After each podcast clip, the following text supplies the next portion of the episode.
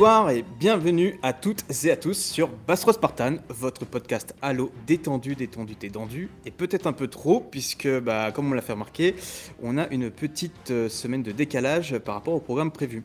Ça, je le prends sur moi, euh, car pour pas vous mentir, ces dernières semaines ont été plutôt chargées et je n'ai que très récemment eu le temps de préparer le conducteur de cet épisode qui nous sert, enfin comme son nom l'indique, euh, à être le fil conducteur afin qu'on sache de quoi on va discuter et à quel moment pour que l'épisode soit fluide. Bref, trêve de bavardage. Ce soir, pour discuter d'un sujet bien épineux, j'ai l'immense plaisir de pouvoir réunir au grand complet l'équipe et on sera pas trop de quatre pour traiter du sujet. A commencer par Aurélien, Aurélien, ça fait longtemps qu'on t'avait pas vu parmi nous. Euh, en fait, on m'a demandé si tu avais quitté le podcast et si du coup il y avait une place vacante euh, à, prendre. Et j'ai répondu que malgré ton indifférence totale face à Halo Infinite, tu avais récemment fait l'acquisition d'un Steam Deck et que tu avais retrouvé la foi dans Halo grâce à la Master Chief Collection et à la pléthore de modes disponibles. Salut tout le monde, ouais, ouais effectivement. L'été et la rentrée étaient plutôt occupés de mon côté, c'est pour ça. Et comme les sujets concernaient plutôt Infinite, moi, moi, j'étais pas trop focus dessus. Mais je dois avouer, effectivement, le Steam Deck, une vraie merveille. Et la MCC dessus, c'est, c'est magique. Il n'y a pas d'autre mot. Euh, le jour où 343 arrivera à régler son problème d'anti-cheat pour jouer en ligne, sauf si vous installez Windows, ça sera génial. Quoi. J'avoue que quand je te vois jouer à la MCC sur ton Steam Deck, ça me donne assez envie. Euh, malheureusement, j'ai déjà assez d'un gros backlog et une Switch pour ne pas me mettre avec ça. et du coup, bah, ensuite, on a Vico qui nous fait l'honneur d'être avec nous ce soir, puisque, eh bien, je cite, il rate sa session rattrapage House of Dragon pour enregistrer avec nous. C'est bien ça, Vico? Du coup, je l'ai regardé avant de venir. Ah merde, merde. Moi qui espérais que tu Et ne me spoil pas d'ailleurs, parce que je sais, je sais que tu veux me spoiler, donc ne me spoil pas et ne spoil pas les auditeurs, s'il te plaît. Non, non, t'inquiète, je te spoil pas, je. Je, le regarde tous les jours à minuit, donc si vous voulez, je peux vous dire ce qui se passe. Alors en fait, hier soir. On va couper ça histoire de. Parce que sinon, je pense qu'on va perdre pas mal d'auditeurs. Ça roule. Et puis, et puis bah, enfin, bah, enfin, vous le connaissez déjà, puisqu'en fait, on, est, on était que tous les deux euh, au dernier épisode euh, pour discuter de Halo de TPI. Notre mon vieux Alexis. Et bonsoir, bonjour, et bon, bref, on me connaît c'est cool. Effectivement, il n'y a pas besoin d'aller plus loin. non, pas besoin d'aller plus loin en réalité. je pense que je vais peut-être ouais, peut l'avenir skipper les présentations des équipes. Je, me que je pense que ça a de moins en moins d'intérêt. Cette semaine, on est tous réunis pour euh, débattre et essayer de répondre à une question qui nous brûle les lèvres, enfin en tout cas les miennes. C'est est-ce qu'il faut abandonner Halo Infinite? Vous l'aurez compris, vu le sujet abordé, il va y avoir pas mal de discussions. Pour essayer de rendre ce podcast le plus simple à écouter, on l'a divisé en trois parties. La première, on va remonter le temps pour comprendre comment nous sommes arrivés à ce stade de négativité de la communauté Halo alors qu'elle était pourtant remplie d'espoir avant le lancement du jeu. La seconde, nous allons débattre et donner notre avis personnel sur est-ce qu'il faudrait justement abandonner Halo Infinite. Et enfin, nous terminerons sur une partie que vous attendez certainement toutes et tous au vu de ce que vous nous avez dit sur Twitter, notre enquête concernant Sleep Space et si oui ou non, Halo va devoir changer de moteur. On a de très bonnes sources d'informations pour ça et on vous dit tout ce qu'on sait à la fin de cet épisode. À présent, on va enfin pouvoir débuter cet épisode. Bonne écoute. Round start. Avant de commencer, je souhaitais remercier trois ressources euh, qui m'ont été bien pratiques pour, euh, eh pour écrire cet épisode. Euh, commencer par Xboxygen. Il y a Tom Choucrou qui a fait un article qui revenait un peu lui aussi sur la situation du jeu et du studio. Et c'est un article qui m'a permis de m'assurer que l'historique qu'on va vous faire juste après, bah, il n'était pas faux ou erroné. Donc bah, s'il nous écoute, je le remercie pour cet article. second groupe que je souhaite remercier, c'est HFR. Oula, je viens d'entendre un bruit. Est-ce que ce serait pas Alexis qui vient de tomber de sa chaise en entendant qui je venais de remercier? Non, du tout. Moi, je suis en train de faire mes bails. Euh, bah, du coup, genre, juste qu'on se comprenne bien, l'équipe administrative de HFR, euh, c'est des membres euh, de la communauté, comme vous et moi, comme n'importe qui. Et malgré qu'ils aient cette politique de censure des contenus français et qu'ils souhaitent, de ce qu'on a l'impression, avoir la mainmise sur la communauté française. Et bien c'est pas non plus le cas de toute l'équipe. Euh, il y a des membres de HFR qui sont très très cool, qui nous suivent, qui nous écoutent et qui nous soutiennent. Et déjà pour ça, je les, je les en remercie de tout, de tout cœur. Mais je tenais surtout à, remercier euh, très sincèrement et à saluer le travail des équipes de rédaction. Car même s'ils font pas forcément les articles en rapport avec les leaks, euh, ils ont une ligne éditoriale qui ne parle pas trop de ça et pour ça je respecte. Par contre, ils font un excellent travail de suivi sur la traduction des communications officielles de Xbox et de 343 Street quand il s'agit d'Halo. Euh, et du coup, ça m'a permis un peu de remonter dans les archives, de les comparer à ce que moi j'avais. Et bah, du coup, c'était très pratique pour remonter certaines traces. Donc, comme quoi, vous voyez, les blogs euh, et les sites ont encore de l'avenir, ou en tout cas ont encore une utilité dans l'Internet d'aujourd'hui. Et enfin, dernière source, c'est bah, les membre, euh, les membres du forum de Risatera, pardon, dont Vico fait aussi partie, qui en fait m'ont permis un peu de reconstruire l'historique euh, après la sortie du jeu, dont, et qui m'ont permis de remonter à quels ont été les gros changements euh, entre le moment anticipé, le moment d'accès anticipé du jeu en novembre 2021 et la sortie le 8 décembre. Du coup, sur ce, on va pouvoir enfin commencer. Alors. Pour vous expliquer le procédé, on va petit à petit remonter le temps pour essayer de constituer ce qu'on appelle en product design une emotional journey map euh, d'Halo Infinite. En gros, c'est euh, moi dans mon métier, c'est un outil euh, qu'on utilise qui permet d'analyser comment la perception des utilisateurs concernant un produit a évolué à travers le temps et les phases qui ont mené à cette évolution. Pour ceux qui font du cinéma comme Vico, je pense qu'on parlerait plutôt de notions de dramaturgie qui servent à rythmer un métrage en gros, l'idée c'est de comprendre comment on en est arrivé là, comment on en est arrivé à un point où la communauté est aussi négative et se pose comme nous la question de savoir s'il faut laisser tomber Halo Infinite. On va partir avec la partie 1, on va remonter à quelques années, en 2018, au moment de l'annonce d'Halo Infinite. À cette époque-là, on ne savait pas encore que le jeu s'appelait Halo Infinite, et on avait des rumeurs sans forcément savoir à quoi s'attendre, jusque i3 2018, on a enfin le reveal avec la démo du Sleep Space Engine. Est-ce que, euh, Aurélien, si j'ai bien souvenir, ça t'avait assez marqué ce trailer émotionnellement. Est-ce que, tu t'en souviens? Est-ce que tu pourrais me dire euh, bah, un peu qu'est-ce que qu'est-ce que t'en pensais à cette époque-là et... Ouais, je m'en souviens. C'était, euh, je crois que c'était la dernière conférence de Microsoft post, enfin avant le Covid, donc avec le grand public, etc. Je crois pas qu'il y en a eu après, il me semble. Et en tout cas pour Halo.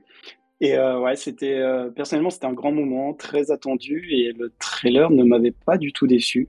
Euh, je me souviens de la petite touche de fin avec le finish the fight de Marty, ça c'était vraiment euh, là. Il y avait tout pour me plaire, quoi. Je veux dire, le retour à un style plus classique sur l'anneau, un focus sur l'esprit un peu plus Halo Combat Evolve, donc avec l'exploration de l'anneau, etc. En tout cas, c'est ce que ça teasait un peu avec la Warthog, etc.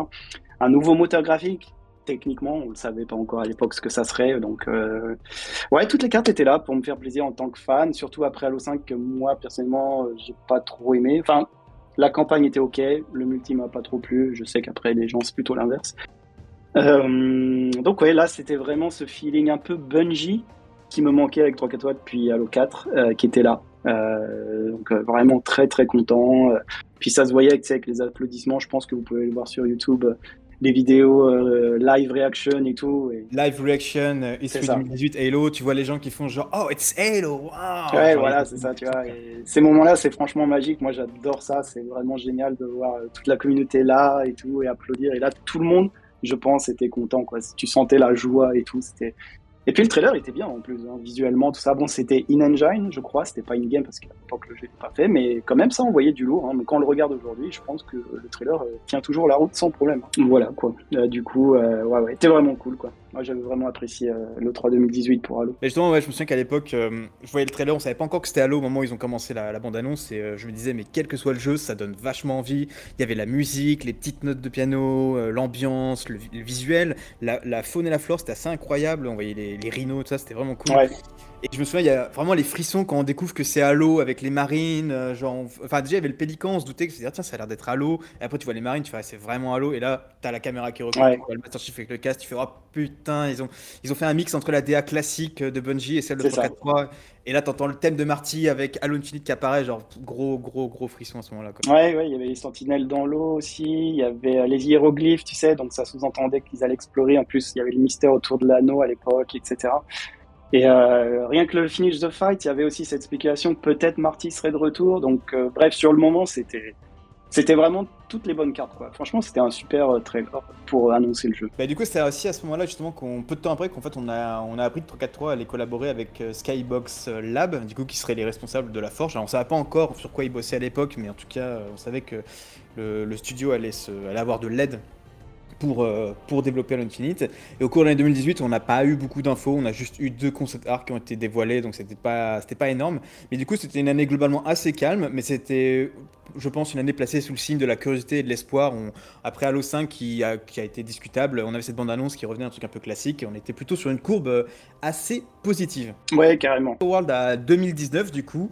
Euh, pas trop d'infos jusqu'à l'I3, et là, à l'I3 2019, eh bien, on a la bande-annonce Discover Hope, avec du coup, qui était là une cinématique in-game, donc ça permettait vraiment de juger comment le, à quoi le jeu allait ressembler, et qui, ça, si je me souviens bien, il, tournait surtout autour du pilote qui avait une vidéo avec sa femme euh, et ses enfants jusqu'à ce qu'il trouve Master Chief dans l'espace. C'est ça, Vico euh, Toi, je crois que tu as, vu, tu as revu ce trailer il y a pas longtemps Ouais, moi ce que j'aime bien d'ailleurs, c'est le contraste. En 2018, ils ont ouvert la conférence, comme vous le disiez, en mode mystère, on savait pas ce que c'était. Et là, en 2019, pendant toute la conférence, on attend de revoir Halo parce qu'on sait qu'il arrive mais on le voit pas, on le voit pas. Et à la fin, quand ça parle enfin de la prochaine console, dont on connaissait pas le nom à ce moment-là, le projet Scarlett, il me semble.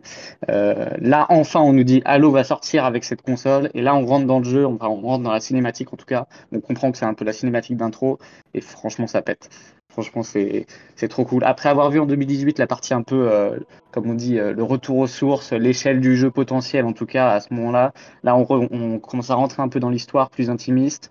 Et j'aime bien le contraste des deux, des deux trailers qui vraiment disent des choses complètement différentes, mais qui parlent un peu de la même chose, qui, donnent un peu la vision globale du jeu, à la fois la partie intime et le premier trailer, la partie euh, plus, euh, comme tu disais, l'échelle du jeu, la grande échelle, ce que ça va être l'épicness du jeu. Et c'est vrai que là, moi, après ces deux trailers, j'étais, j'étais à fond, j'étais à fond. Le seul regret, c'est qu'on voit toujours pas de gameplay. On se dit, ah, il va falloir encore attendre 6 mois, 8 mois, 1 an. Euh, et c'est là la question de est-ce que ça va pas être trop long d'attendre? Mais bon, est-ce qu'on a été déçu quand on a enfin vu le gameplay? Je sais pas, on, va en parler, je pense. Pour revenir sur ce trailer, effectivement, c'était une belle cinématique, il y avait une belle mise en scène. Ça revenait un peu à cette mise en scène un peu, un peu simple de Halo où tu as juste une caméra, les personnages, du plan, du plan. Il y avait une très belle musique. je, pense que je me souviens toujours. Euh, au moment où tu as le pilote qui dit à Master on a tout perdu et là tu as le halo brisé qui apparaît avec la musique, les cœurs qui montent. Enfin, c'était quand même un incroyable sentiment, un peu de revenir euh, à, ce sentiment que bah, l'humanité a tout perdu, euh, on est un peu, euh, bah, on est contre un ennemi implacable qui a même réussi à détruire l'anneau, donc ça va. Il y avait des gros frissons et puis surtout il y avait ce retour des tambours halo, enfin toi qui donne envie de se battre. Enfin, je me souviens que j'avais gardé effectivement comme tu dis un très très bon souvenir. Et surtout, je sais pas si tu te souviens à la fin il y avait après les quand il y a le logo Halo Infinite et là il y a Master Chief qui marche dans une ce qu'on pense être une salle de contrôle à l'époque et là tu as la voix de Cortana qui apparaît et qui dit euh, I choose you because you were special. je sais pas si tu te souviens de ce passage, juste la voix de Cortana, je l'ai trouvé parfaite à ce moment-là. Ouais, elle était parfaite. Après il y avait toujours ce truc où où je, où je, trouvais que ça sortait un tout petit peu du on était resté sur We Need to Fight et là on nous coupe sur un autre moment, on se dit ah quand même tu vois, euh, on est un peu triste quoi. On veut voir, on en veut en voir plus tu vois. Ah non, je suis d'accord. Donc du coup, on, a, eu ce, très bon, euh, bon trailer, qui m'a commenté un peu de gameplay, comme tu dis, mais globalement, que du positif. Et là, par contre, justement, en 2019, c'est là où on commence un petit peu à avoir des, petites mauvaises nouvelles. On a déjà, on a Tim Longo, qui était le directeur créatif d'Allotilite, qui, bah, qui, qui, qui s'en va. Euh, donc tout le monde se dit, ma merde, qu'est-ce qui se passe? Euh, C'est quand même bizarre qu'à ce stade-là, le directeur créatif s'en aille. Euh, 343 qui essaye de rassurer en disant que le jeu était bien avancé, que, euh, que voilà, le directeur créatif n'était peut-être plus la pièce maîtresse à ce moment du développement. Et on a aussi à ce moment-là, justement, la coop qui est indiquée comme étant fonctionnelle et confirmée pour le jeu de ce stade. Alors ce qui est marrant, c'est qu'il y avait un article sur Halo Waypoint euh, où justement il y avait ce statement officiel de la 343 qui parlait de la coop. Et là, cet article a disparu, puisqu'avec la mise à jour Waypoint qu'ils ont fait, tous les articles par le passé ont disparu. Alors je suis pas du tout euh, partisan de la théorie du complot, mais bon voilà, c'était un peu, euh, un peu bizarre. Et 2019, c'est aussi cette époque où justement bah, il n'y avait pas non plus masse d'infos sur le jeu, à part ce trailer, il n'y en avait quasiment aucune. Et par contre, du coup, je ne sais pas si vous vous souvenez, on a appris énormément sur le jeu pas de manière officielle, mais grâce au leak de tous les jouets euh, méga blocs euh, qui étaient liés au jeu. On a eu les, les différents Spartans avec les armures, on a eu les armes, on a eu les baniches.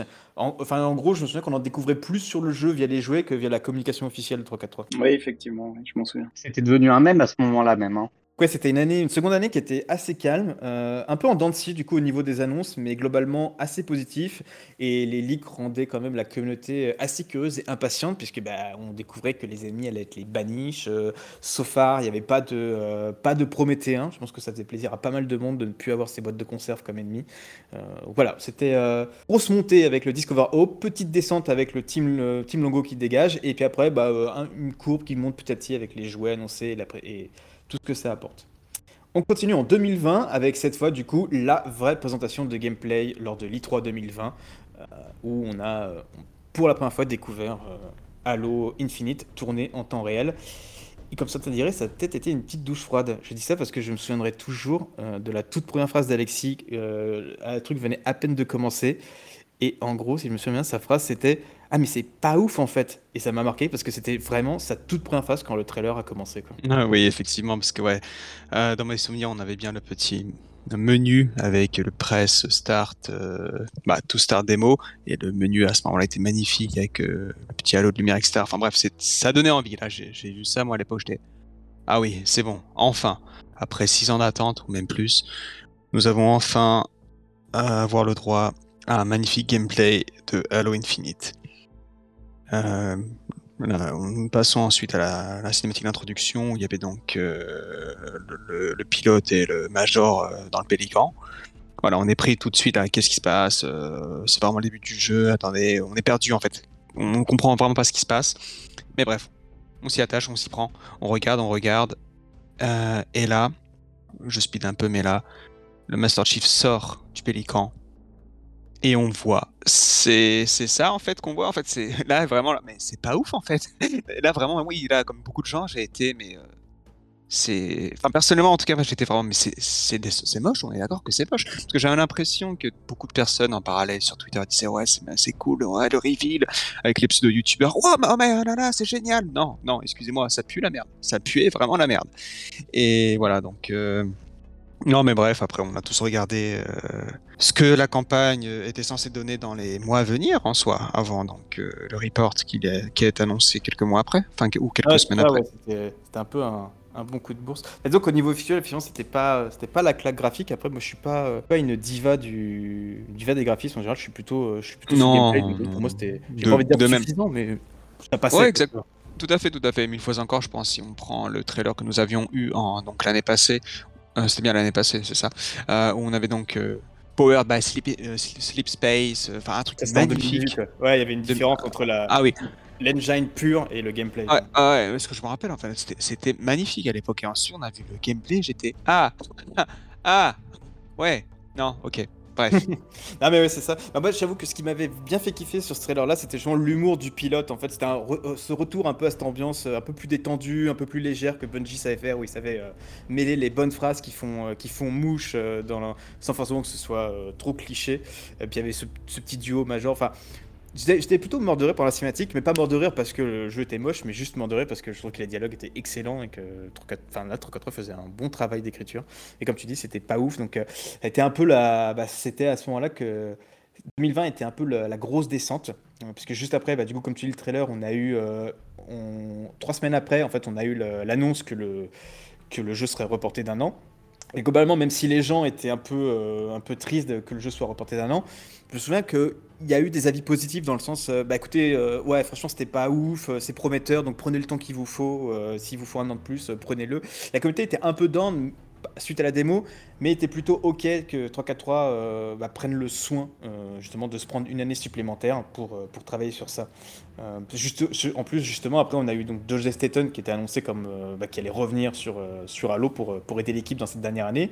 On a eu aussi l'annonce que Certain Infinity arrivait pour aider Halo Infinite, alors qu'en fait, depuis, il travaillait sur Halo Infinite depuis décembre 2019, notamment sur la campagne et sur un projet secondaire, projet secondaire dont on a déjà fait un épisode sur le sujet. Juste après qu'on a appris que Josh Staten rejoignait 343, un mois après, on apprenait la démission de Chris Lee, qui était, euh, présent depuis Halo 4. Et alors, on va pas rentrer dans les rumeurs, mais globalement, on sait pas trop, Chris Lee, euh, voilà, est-ce qu'il est parti de lui-même, est-ce qu'on lui a demandé de partir? C'est un, long débat, on n'a pas vraiment la réponse sur le sujet. Donc bref, c'était euh, une démonstration qui a donné un grand coup de bourse euh, dans tout le monde, pas forcément en, positif.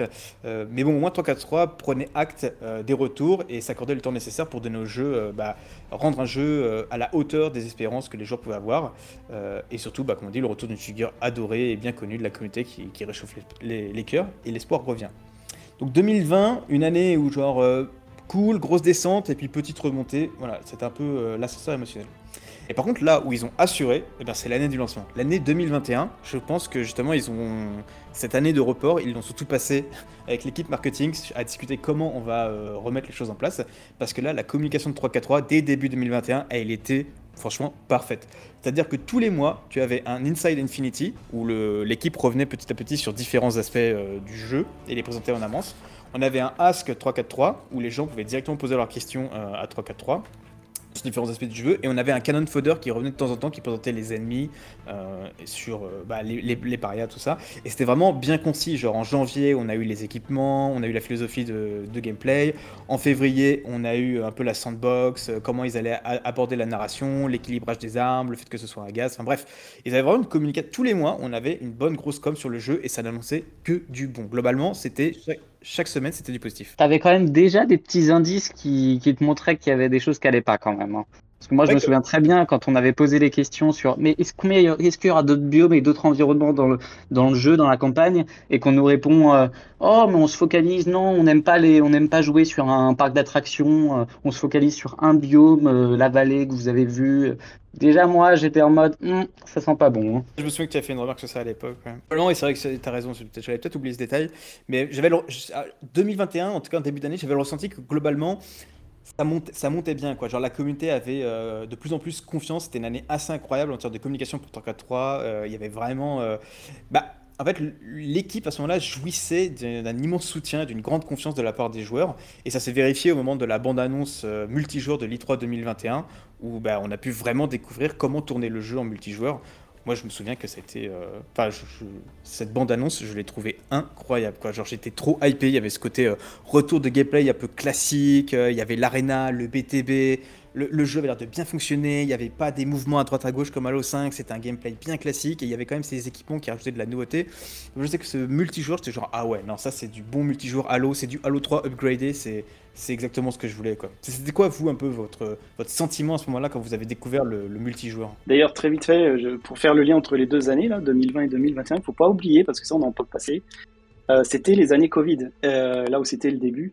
Et je sais que les développeurs ont beaucoup utilisé cette carte, je crois même, euh, pas Phil Spencer, mais l'autre boss de Xbox, j'ai oublié son nom, l'a mentionné plusieurs fois pour 343 que c'était aussi lié au Covid, qu'il y avait eu des soucis. Et je sais que la plupart des joueurs ne le croient pas, mais euh, moi, travaillant dans le, milieu du jeu vidéo, je peux vous assurer que euh, le Covid a vraiment eu un énorme impact en production sur tous les jeux.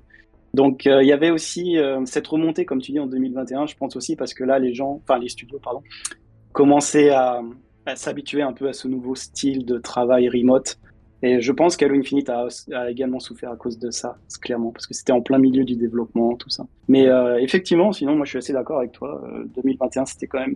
Il y avait des questions qui commençaient à se poser, mais euh, on voyait clairement la pointe remonter vis-à-vis de la démo de l'année passée, qui personnellement, moi, m'avait bien plu. J'étais pas trop déçu pour faire une petite parenthèse dessus. Graphiquement, certes, c'était un peu décevant, mais c'était du Halo pur et, et comme on l'aime, quoi, donc j'étais content.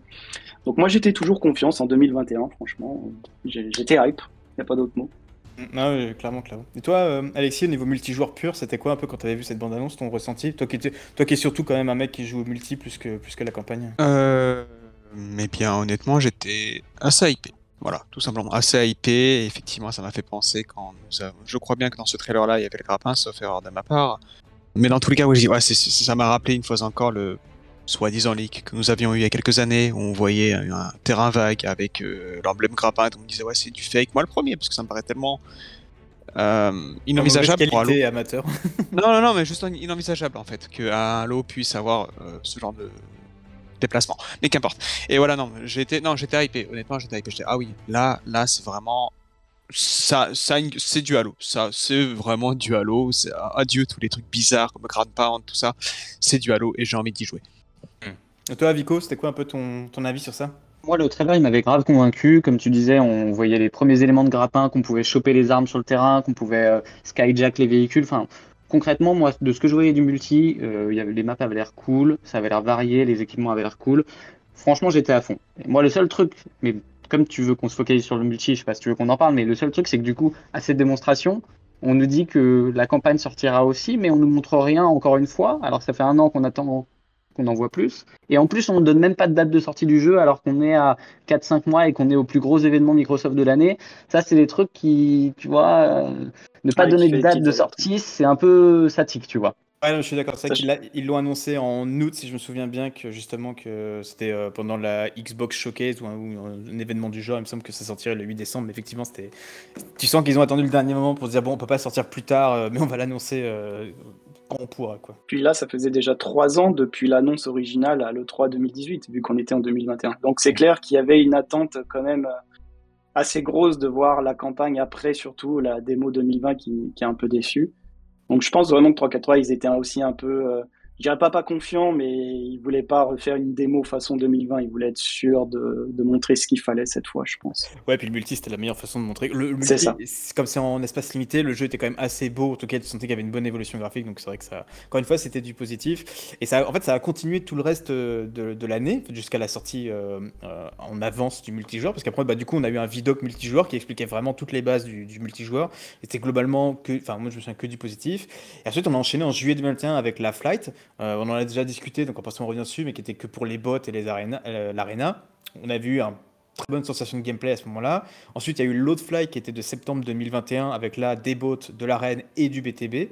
Donc les cartes qu'on avait n'étaient pas forcément les cartes les plus, les plus incroyables à ce moment-là, mais euh, on, on avait vraiment ce feeling Halo et, enfin, et le jeu fonctionnait bien surtout. Quoi. Et, puis après, surtout, bah, arrivé en novembre, on a euh, cette annonce de, la sortie anticipée du multijoueur. Et le jeu, à ce moment-là, il était, il était jugé comme, bah, comme excellent dans sa globalité et très très fonctionnel.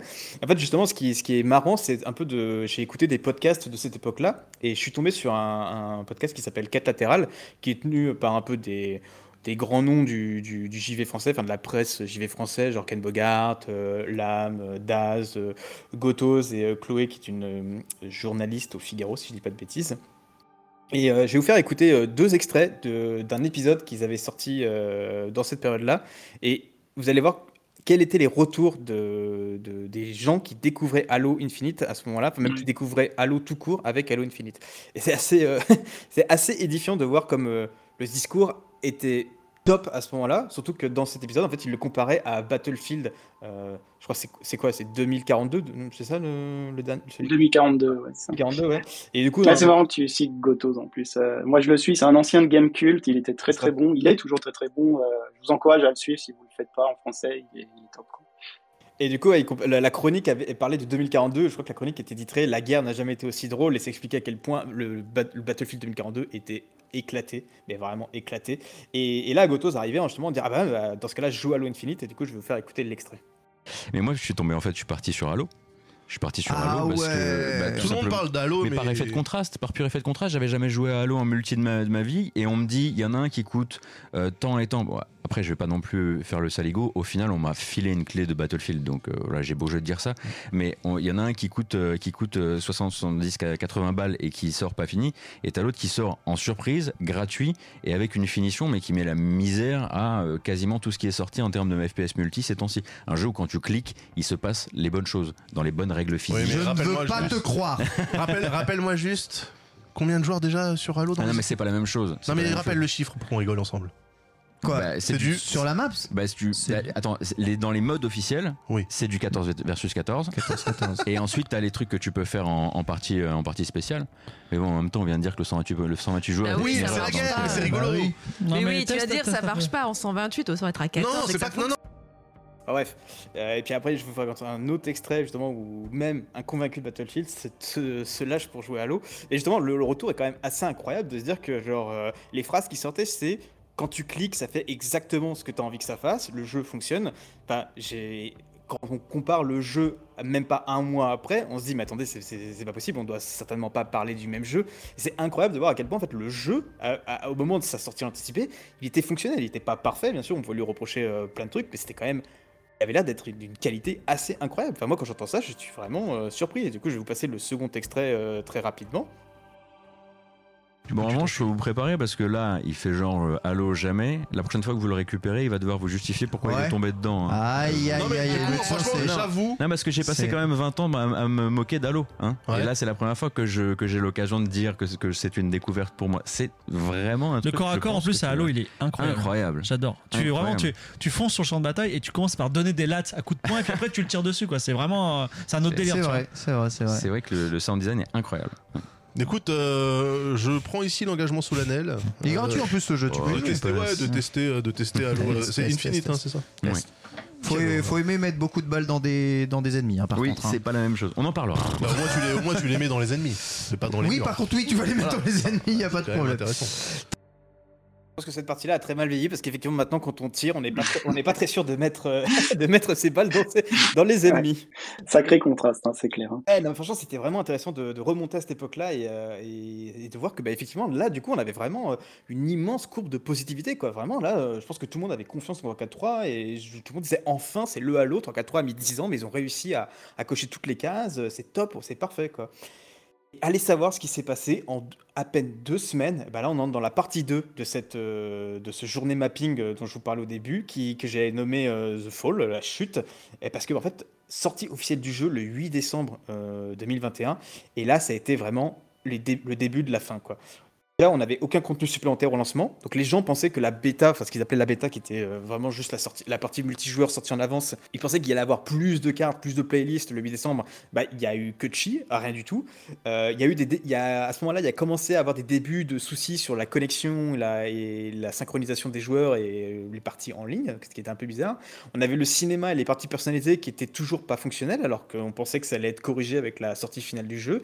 Et après, bah, on a enchaîné avec le Big Team qui était pas fonctionnel euh, plus d'un mois. En fait, on a l'impression que le jeu s'écroulait sur lui-même. En comme un immeuble où ils on a une façade, ils ont tout repeint, mais toutes les fondations sont instables et sont en train d'être bouffées par la rouille. Et moi, ça me faisait penser à ce même euh, que, que vous devez connaître. En fait, t'as euh, Homer Simpson qui est en face de sa femme et qui fait genre le beau gosse et tout, qui se tient droit comme si comme, quand il a réussi à perdre du poids. Et euh, en fait, l'image d'après, c'est euh, il est tout, il a toute la graisse qui tire en arrière, qui est tenue avec des ficelles. Et j'avais vraiment l'impression qu'Halo Infinite, en fait, c'était ça. C'est genre ils avaient super bien bossé la façade pour que ça dure deux semaines. Et quand ils ont lancé le jeu officiel, et ben en fait les, façades, les fondations n'ont pas tenu et tout, a commencé à se casser la gueule quoi. En fait, les pauvres, ils ont sprinté, sprinté pour sortir le jeu euh, au dernier moment parce que ils, ont tout, collé au dernier moment. ils ont, comme tu dis, ils ont les, toutes les fistures euh, ensemble au dernier moment et du coup après ils sont partis en vacances pendant un mois et du coup le jeu a dégringolé à ce moment-là. C'est ça en fait. À, en fait, à partir, de fin à partir du 8 décembre, ça n'a été globalement que du bad, du bad, du bad. Le jeu allait de mal en pis et ça a continué sa dégringolade au fil des mois et des annonces de 3-4-3. Et cette partie-là, on va pas, on va pas en parler maintenant parce qu'en fait, c'était typiquement le sujet de notre tout premier épisode qui abordait l'état de Halo Infinite. Et donc si, là, on vous a fait un comparo de quel a été un peu le, cheminement jusqu'à la sortie du jeu. Comme vous l'avez vu, ça a été globalement au début très curieux avec la première annonce, on était super positif. Petite descente euh, à, la deuxième parce qu'il y a eu des départs mais rien de plus. Annonce spli- euh, avec le pardon l'I3 2019 Discover Hope où là on avait des bonnes musiques, on avait de la belle cinématique, ça donnait envie. Toujours pas de gameplay mais globalement on était sur du, bon positif. Et après bah, 2020 la démo de l'I3 grosse descente et par contre 2021 vraiment c'était euh, comme diraient certains la remontada. Euh, je sais plus quel homme politique a dit ça mais je vais l'utiliser aussi où genre euh, communication de ouf 3-4-3, tout le monde est confiant, tout le monde a envie, et sortie du jeu, bam, grosse descente, et après, bah, la suite de l'histoire, on la connaît. On, est dans l'état actuel, en fait, où on arrive à un état où la communauté, euh, elle est, en apparence, c'est un puits sans fond de négativité et de, désespoir.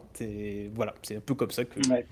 Je l'ai ressenti. À noter que fin 2021, du coup, quand le jeu est sorti, et quand même Halo Infinite, on peut lui donner que des trois gros jeux de fin d'année, donc Code, euh, je sais plus le nom, c'était World War, non, je sais plus lequel désolé c'était, et Battlefield. Ouais, celui-là, Vanguard, ouais. Et euh, Battlefield, quand même Halo Infinite est celui qui est sorti dans le meilleur état des trois.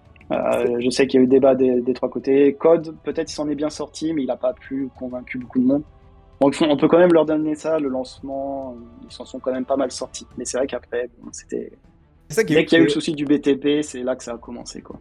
En fait, le, le truc, c'est qu'ils ont fait une remontada de folie. Tout le monde, tout le monde était grave derrière 3-4 ans. On les soutenait tous, je pense. Et, euh, et ça a duré deux semaines, quoi. Parce qu'en deux semaines, Ouais. bah, il y a eu aussi les ça. soucis que, que la progression était pas ouf. Bon, par contre, ils ont vite réagi. Ils ont mis des défis quotidiens qui donnaient un niveau par jour, mais ça gueulait un peu. La motivation qui était genre exorbitante, qui était incroyable. Enfin bref, et en fait, tout tombait petit à petit, quoi. Il y avait l'événement Fracture Tenrail qui avait. euh, en fait, on avait la bande-annonce où il y avait des trucs, on pensait que c'était gratuit. En fait, on découvre que c'est pas du tout dans le, dans le Battle Pass. Et bon, heureusement, ils l'ont rajouté après. Mais bref, c'est vraiment. euh, c'est un magnifique gâteau qui s'effrite petit à petit jusqu'à s'é- s'écrouler. Ouais. Et, et puis bon, on Ouais, arrive. vous, vous pouvez le voir de toute façon sur Metacritic. Hein. Il suffit de voir les notes au lancement. Le jeu a été extrêmement bien reçu par la presse. Mais c'est vrai que euh, la presse n'a pas fait attention aux détails que 343 a promis. Je me souviens des quotes, euh, genre dans le trailer multijoueur, il y aura, tout le monde sera euh, unique. Il y aura des milliards de customisations, l'anti-cheat, on sait ce qu'on fait. Euh, si on sort le jeu sur PC, il y a un anti-cheat forcément. Et puis au final, l'anti-cheat marche pas. Il a été euh, la semaine du lancement. Enfin bref, tous ces trucs-là, quoi. Mais euh, c'est intéressant à voir, effectivement. Bah je- c'est surtout en fait avec cette première partie, je voulais revenir sur, sur cette, bah, cette évolution du jeu et, co- et comment on en est arrivé à, à- à aujourd'hui, en octobre. euh, aujourd'hui, on est le 3 octobre, on enregistre, et on est franchement dans une négativité constante autour du jeu. Maintenant, un peu moins, euh, parce que je pense que les esprits se sont calmés, mais cet été, c'était l'enfer. Et même moi, qui cet été, enfin, qui a eu un été plutôt bien occupé, je me rendais compte à quel point c'était toxique de fréquenter la communauté Halo, quoi. Typiquement, il y a eu énormément en fait, d'harcèlement de développeurs. Euh, on en est arrivé à un tel point de, négati- de négativité que bah, durant cet été, les développeurs de 343 ne pouvaient même pas faire un tweet qui n'avait aucun rapport avec Halo, avec le travail, sans se faire attaquer sur Twitter par des membres, euh, bah, des membres toxiques de la communauté. Quoi. Je sais que Joe Staten, il pouvait pas poster une photo de son chien ou de son avion ou je ne sais plus quoi sans qu'il y ait euh, 200 commentaires en dessous qui disaient re- au lieu de jouer, retournez bosser, tout ça. C'est genre, putain, laissez les devs un peu euh, respirer, respirer un peu, quoi. Parce que surtout que plus de toxici- toxicité, c'est moins de communication euh, de la part des développeurs et des studios. Il y a deux exemples qui me viennent, euh, qui me viennent en tête. C'est Bungie qui avait dû même officiellement communiquer en disant que bah, vont diminuer, voire cesser la communication avec la communauté de Destiny en dehors des voix officielles et des grosses annonces sur leur site, parce que les joueurs harcelaient les développeurs jusqu'à chez eux et s'en prenaient même à leur famille. On a eu aussi cet été, euh, ou un peu avant l'été, je, me souviens plus trop trop, euh, God of War Ragnarok, où on n'avait pas encore la date de sortie, et les gens harcelaient les devs sur Twitter pour connaître la date de sortie. C'était incroyable. Et ça, le, le harcèlement de développeurs, ça a détruit euh, mentalement et physiquement des devs. Et, ceux qui ont joué à Diablo 3 et qui se sont intéressés un peu à, l'équipe derrière le, savent. Donc, Bon, je suis d'accord que quand je dis euh, si on est toxique, la, co- la- la communication va diminuer. Concernant 343, c'est déjà pas des champions de la communication, euh, que ce soit en termes de quantité ou de qualité, donc ça changerait peut-être pas grand-chose. Mais tout de même, il y a eu cet été vraiment un, un abus, euh, en tout cas à mon sens, de, de la toxicité et du harcèlement des développeurs. Toi, toi, Aurélien, justement, qui, a- qui a- qui- qui est dans l'industrie du JV et qui a connu un peu ce, ce genre de phase, est-ce que tu peux nous, nous donner le ressenti d'une équipe à titre personnel et même au niveau général d'un studio de bah, comment ça se passe quand ta communauté est toxique et harcèle chacun des développeurs de ton équipe? Bah, Déjà, pour, pour joindre ça avec 343, je peux confirmer que, connaissant pas mal d'employés de 343, certains me suivent sur Twitter, genre Postum et, euh, Jeff Green Brother One, ils étaient très très actifs et proches de la communauté euh, Halo euh, sur Twitter, vraiment des mecs très sympas. Ils n'ont pas posté depuis avril ou mais quoi de. Je crois que ça a commencé avec Postum qui a qui était un peu choqué avec la guerre en Ukraine à ses débuts et il avait posté ça sur Twitter et je crois que toute la communauté lui a sauté dessus en disant oh, tu travailles pas, tu penses que tu préfères te préoccuper de la guerre et conneries comme ça. Et euh, ce genre de commentaires, euh, les gens ne, réalisent pas à quel point ça impacte euh, le, moral d'une personne. Est-ce qu'il a peut-être de la famille là-bas? On ne sait pas. Je veux dire, c'est pas à nous de juger. C'est son Twitter personnel. Donc ça, c'est un truc général que je vais dire à tout le monde. Quand vous avez des critiques à faire sur une franchise, sur une boîte, tout ce que vous voulez, aucun souci, c'est fait pour ça. Mais allez sur le Twitter ou la page Facebook officielle. Il y a un Twitter Halo, allez dessus. N'allez pas taguer. Brian Gerard Sketch ou même Unichek ou euh, qui que ce soit, même si c'est des CM, euh, si vous posez une question, vous pouvez répondre, mais n'allez pas les taguer pour tous vos envies, vos feedbacks, etc. Il y a des channels officiels pour ça, c'est ça qu'il faut que vous fassiez. Moi, dans le jeu vidéo, donc euh, pour donner un peu de contexte, donc j'ai travaillé plusieurs euh, pendant plusieurs années sur Rainbow Six Siege, qui lui aussi avait un lancement, euh, pour ceux qui s'en souviennent, en 2015, à l'époque d'Halo 5 d'ailleurs, c'est assez marrant, euh, un peu désastreux, euh, beaucoup de problèmes de serveurs euh, à l'époque. le jeu était quasiment injouable en matchmaking. Et donc voilà, moi j'ai travaillé jusqu'à l'année 3 dessus directement. À cette époque, j'étais focus sur le support et la gestion de l'économie du jeu. Donc je vais pas trop entrer dans les détails parce que bon, ça reste assez secret. Donc voilà. Mais euh, c'était l'enfer, vraiment. Euh, l'année de l'opération Health, euh, pour ceux qui connaissent Rainbow Six. Donc c'était une année où les développeurs se sont dit, euh, ok, le jeu va pas, il y a trop de problèmes, le jeu il fonctionne pas en termes de, fonctionnalité, quoi. Les joueurs peuvent pas jouer, l'expérience est frustrante, des connexions, etc. Donc les développeurs ont annoncé cette saison Health pour réparer le jeu. Donc du coup, il n'y avait pas de nouveau de contenu cette saison. Et euh, le, but, c'était avec un blog euh, qui disait les étapes qu'ils allaient faire. Donc euh, changement de serveur, enfin bref, vous pouvez trouver tout ça sur Internet. Je pense maintenant, c'est bien expliqué. Et durant cette période, même durant l'opération L, du coup, bah, les joueurs étaient forcément en colère parce qu'ils avaient acheté le jeu, etc. Ah bah, je vous raconte pas tout ce qu'on s'est pris dans la figure par les joueurs, hein, que ça soit au support ou, même en tant que community manager, parce que j'ai été aussi community manager chez Ubisoft. J'en étais à un stade, à un moment où je m'étais demandé si j'avais pas quitté mon taf, quoi, parce que c'était ingérable tous les jours, quoi. Les critiques, euh, les insultes, constant, vraiment constant, quoi. Heureusement, après, bon, euh, le jeu, euh, les développeurs ont, ont- bien fait leur taf, pour le coup. Le jeu s'en est remis, et aujourd'hui, Rainbow Six a 7-8 ans, je crois. Le jeu est toujours dans le top 5 des plus joués. Donc là, c'est possible de remonter la pente. Mais c'est vrai que les gens sur Twitter ne se rendent pas compte ou ils s'en fichent, tout simplement, parce que Twitter, c'est tellement simple de dire son opinion. Et ensuite de partir en se frottant les mains en disant Ah voilà, j'ai posé ma merde ici, maintenant ils se démerdent mais ça a un réel impact sur le jeu vidéo et tout ça. Et euh, je pense que ça influe aussi sur le côté fermeture du jeu vidéo.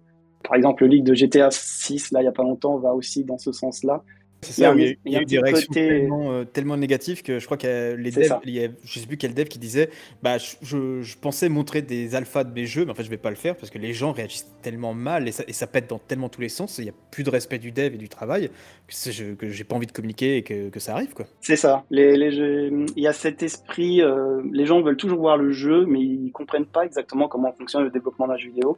Et ils sont toujours déçus d'un résultat.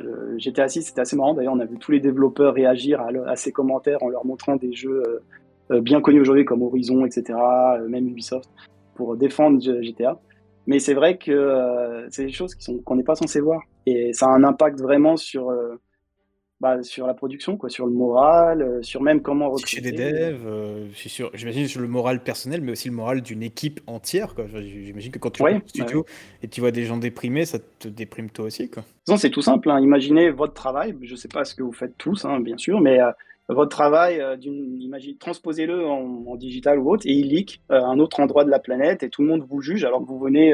par exemple, vous construisez une maison. La maison, elle n'est pas finie. Vous posez trois briques. Et voilà. Toute la dit, ah, c'est ça ta maison, mais elle est nulle et tout. Euh, Bah oui, mais c'est un peu ça, quoi. Donc, euh, c'est un réel impact. Et euh, ouais, si vous avez des critiques, faites-le juste sur les channels officiels. N'allez pas attaquer les développeurs, ça sert à rien. Les développeurs sont souvent en plus de votre côté, très sincèrement, parce qu'après il y a des décisions économie. Enfin, c'est compliqué le jeu vidéo aujourd'hui. Hein. C'est plus 2000, euh, là, des années 2000. Donc euh, il y a des raisons sur tout ça. Enfin voilà quoi. Pour conclure, effectivement, bon, bah, je, pense que je trouve ça incroyable qu'il faille le dire, mais le harcèlement de dev, même le harcèlement de, n'importe qui, c'est pas bien. Donc euh, voilà, Halo, Halo peut être dans un très mauvais état, et vous avez, le- vous avez toutes les raisons du monde d'être déçu. Euh, pour autant, ça ne, donne, ça ne vous donne pas le droit. Je dis vous, peut-être que nos éditeurs, nos éditeurs, je l'espère, ne le font certainement pas. mais ça, ne donne le droit à personne d'attaquer les devs. Euh, je pense que eux non plus sont pas très heureux de l'état du jeu, et ça, du coup, c'est eux. Vous, ils- malheureusement, ils ont produit un produit qui ne plaît pas, ça génère du négatif qui impacte sur eux et qui du coup bah, impacte le jeu. Donc en fait, c'est un cercle vicieux dont tout le monde perd. Je pense que des fois, il faut juste déconnecter, dire bon bah le jeu me plaît pas, je le laisse de côté et je reviendrai quand ça, quand ça ira mieux quoi. On est tous un peu euh, coupables hein, de négativité, même moi, ça, bien sûr, j'étais pas content et euh, je l'ai partagé. Mais il y a négativité et, et attaque, quoi, menaces de mort et autres qui peuvent arriver, qui sont réelles euh, aux développeurs. Ça, c'est c'est inacceptable, quoi.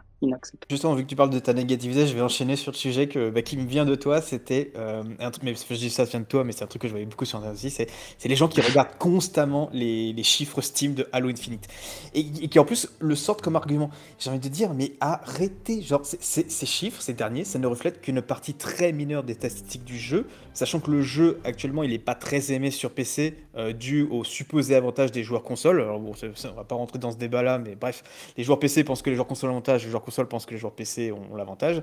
Et du coup, c'est en plus le crossplay est forcé et imposé par Tank 3, donc forcément le jeu sur PC, il est pas, euh, il est pas très populaire. Et ça sert à rien de regarder tous les jours les stats Steam en, voyant les chiffres qui descendent ou qui montent de, de 0,1%, parce que de toute façon, on sait très bien que euh, les seuls moments où Halo Infinite sur PC va, va peut-être gagner des scores, c'est soit à l'annonce d'une nouvelle saison, soit à l'annonce d'événements ou quand l'événement est en train de se dérouler. Donc ça ne sert à rien de regarder tous les jours et de se dire, ah putain, le jeu descend, descend, descend. Steam ne représente pas la majorité et ne peut pas donner une idée globale du, contenu de joueur.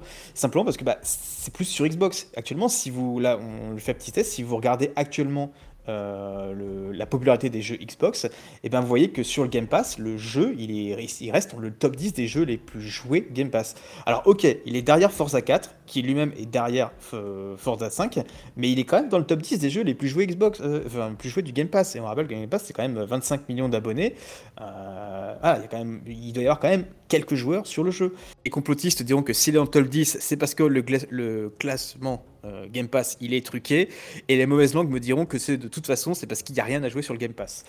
Je vous dis, attendez la partie recommandation de la fin de cet épisode, puisque ce n'est pas vrai, le Game Pass offre énormément de choses. C'était un message non sponsorisé.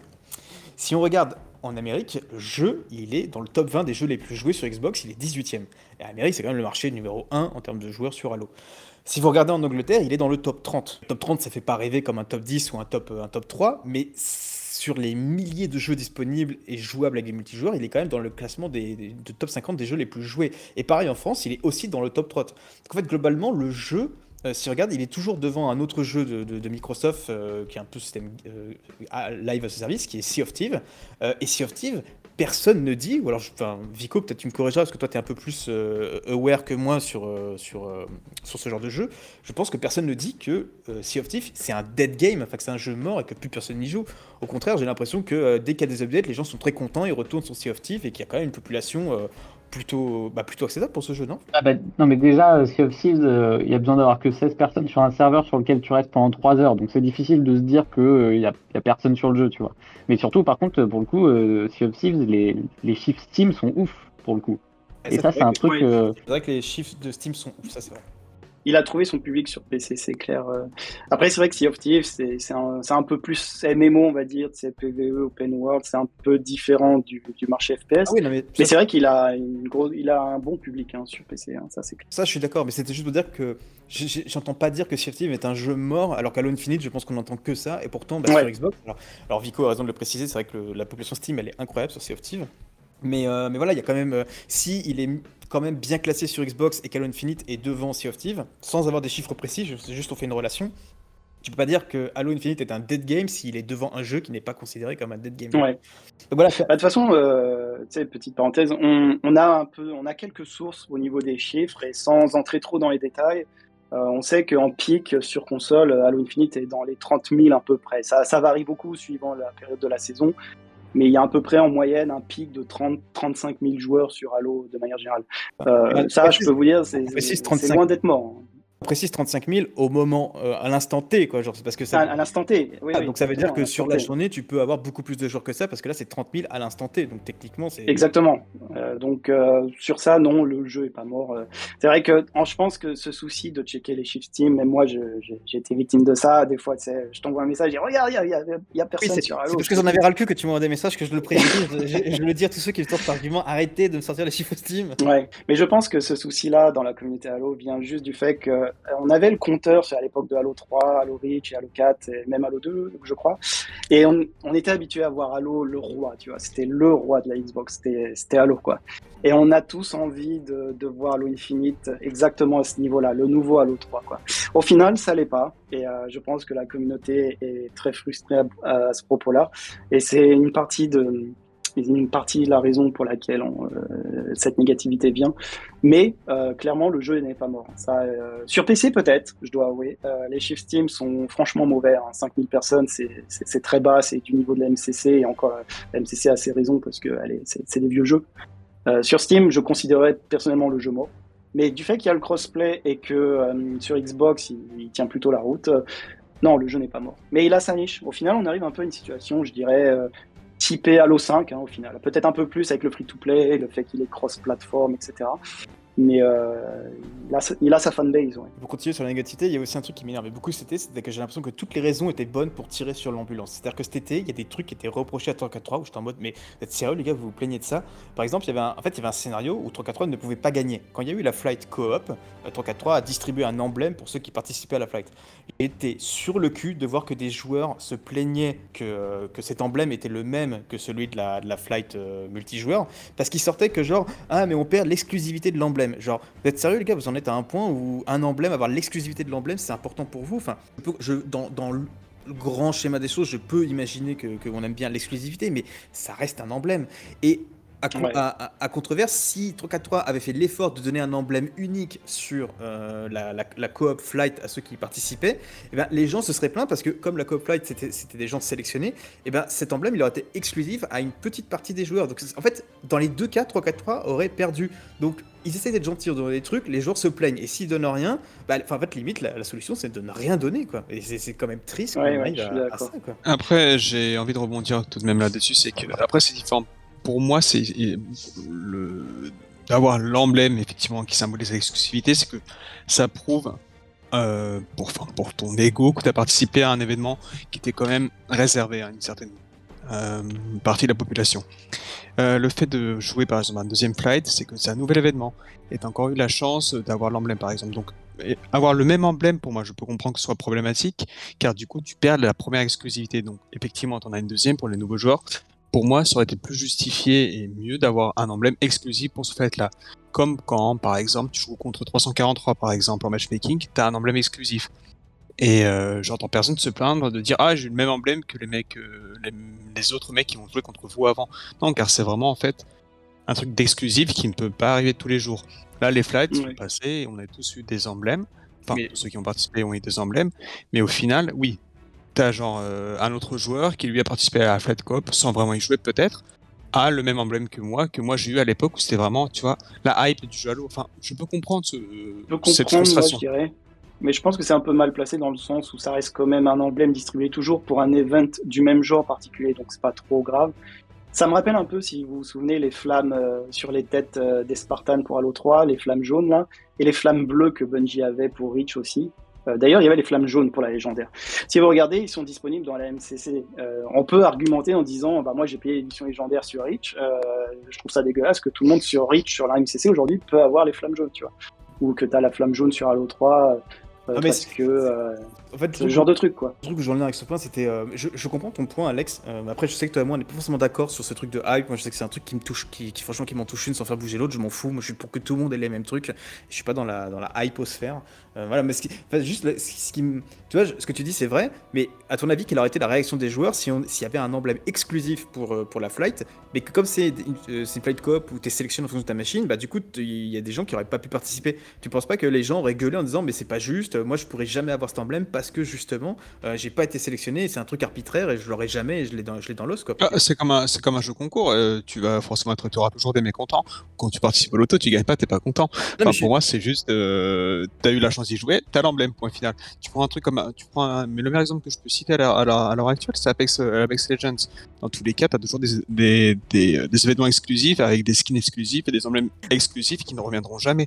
Et ça, personne ne s'en plaint, quoi. Et la différence, c'est qu'un événement, t'as le choix d'y participer. Toi, C'est toi qui décides d'y participer. Genre moi, par exemple, là, en ce moment, il y a un événement euh, avec le, le truc de Predator. Là, je, bah, je l'ai raté. Je, bon, c'est pas grave, hein, je m'en fous. Mais voilà, j'avais quand même la possibilité d'y jouer. Là, la flight, comme elle était sur invitation, bah, il y a plein de gens qui- Euh, qui n'auraient pas pu l'avoir quoi.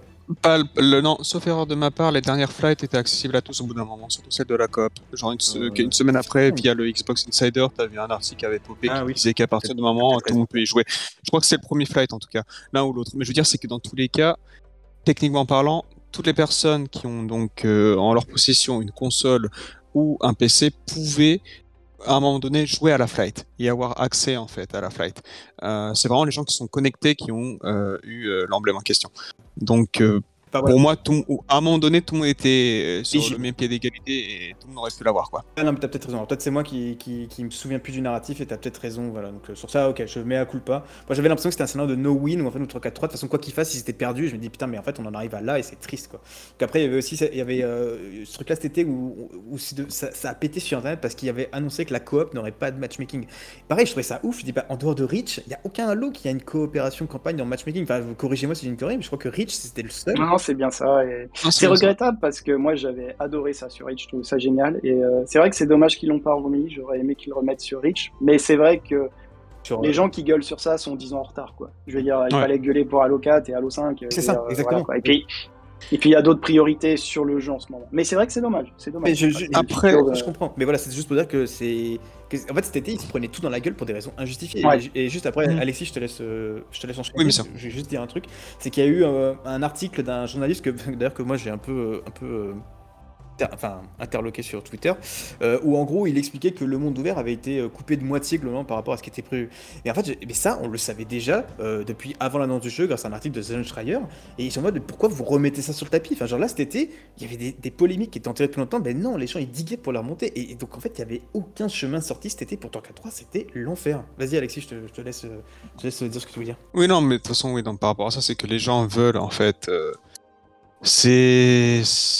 On en a déjà parlé, mais c'est genre, tu vois, l'effet boule de neige. C'est juste l'effet boule de neige et forcément, on, trouve, on cherche toujours le bâton euh, pour taper 343 dans tous les cas. Ça, c'est un fait. On l'a bien vu depuis Halo 4, ça a toujours été la même chose. Et par rapport à cette histoire de matchmaking euh, campagne, bah en fait, oui, c'est dommage. Mais c'est juste qu'en fait, on enchaîne les. C'est dommage, c'est dommage, c'est dommage. Tu vois, ils- de nos jours, ils ont tellement la possibilité de. Ils donnent l'aspect qu'ils peuvent faire beaucoup. Et au final, on se retrouve à- avec une campagne sans coop en ligne. Euh, local, pardon. Alors, Ouais, non, mais ça, tu- juste ça, Voilà. je suis entièrement d'accord, et même si c'est pas le sujet du, du- de cet épisode-là, je suis entièrement d'accord avec Bien toi. bien sûr. Voilà, c'était mon point, c'était plutôt de dire que là, c'était cet été, Torque 3, on a pris plein la gueule, et que qu'en fait, au bout d'un moment, les gars, euh, genre. En fait, vous le savez que le jeu, comme il y avait aucune annonce que le jeu va changer, c'est au d'un moment, c'est pas la peine d'insister. Genre, le jeu fonctionne pas actuellement, enfin, en tout cas par rapport à vos critères, il fonctionne pas. Y a pas de souci, laissez-le de côté, revenez plus tard. euh, franchement, ça- comme le disait Aurélien, faites votre critique euh, aux, aux bonnes plateformes, euh, Halo Support et tout ça, et laissez le jeu de côté, laissez-le refroidir, euh, comme un gâteau qui est trop chaud, vous revenez plus tard quand il est à la bonne température. Bah, Halo Infinite, c'est un peu. Après, le, le truc à savoir, et ça, bon, bah, tu le sais bien, hein, c'est que il n'y avait pas beaucoup d'actu, c'est surtout Halo et puis même jeux vidéo. Et euh, la négativité, ça, ça fait des chiffres. Et euh, forcément, euh, c'était une des raisons majeures, je pense, sur ça, quoi. Entièrement d'accord avec toi et, euh, et je vais pas partir sur le sujet parce que je pourrais en parler des heures, mais c'est aussi pour ça que euh, sur Bastro Spartan, on a, enfin moi j'ai un peu cette politique de dire on, on le négatif, en fait on fait pas de négativité, on fait du constat et il, et il peut être constructif. Par contre on essaye d'être plutôt positif et je pense que c'est un peu ça aussi qui m'a trigger cet été, c'était énervant que comme tu dis le, né- le négatif fait du clic, pas que pour Halo, pour tout et tous les content créateurs Halo ils faisaient que du négatif. que du Ouais, négatif. il n'y avait que ça. C'était lourd. Moi, je regarde les, dire, mais les créateurs sur YouTube, euh, tous quasiment. je perds mon temps souvent avec ça.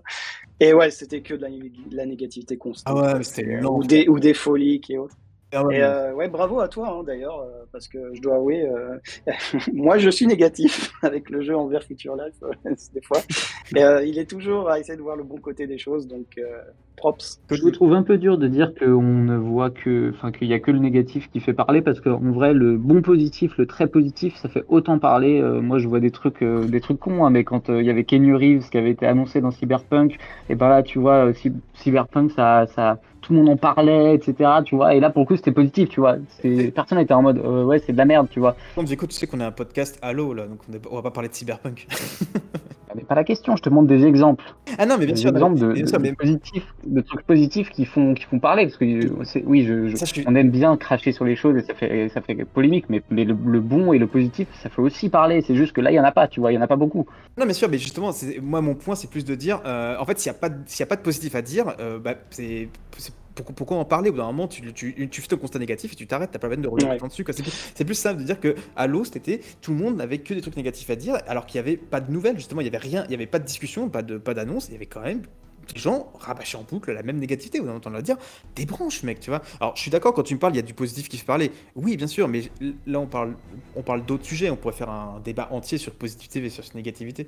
Et plus, là, je vous parlais de Halo cet été où c'était vraiment l'enfer et genre les gens tournaient en boucle et t'as envie de dire, mais t'es branché, quoi, juste. euh, qui- J'avais prévenu, je crois, à notre précédent podcast où j'étais là, que l'été serait vraiment difficile, hein, il me semble, euh, pour, euh, à cause de l'extension de cette saison 2. Mais le truc, en fait, je pense, c'est que la communauté n'a plus trop de tolérance avec 343 parce qu'à cause des fausses promesses, et etc., Oui, ça, des vrai. attentes. Et, euh, et ouais, bah, du coup, ça, ça, il y, a- il y avait rien à faire sur le jeu. Pour être franc, la- le seul côté positif, je pense qu'il y a eu qui a un peu calmé le jeu, c'était les ligues de la Forge. Et euh, le, radio silence de 343 durant euh, des mois, quand même, faut l'avouer. C'est vrai qu'ils ont absolument rien dit. Je peux comprendre pourquoi. C'est, euh, je peux vous dire pourquoi d'ailleurs.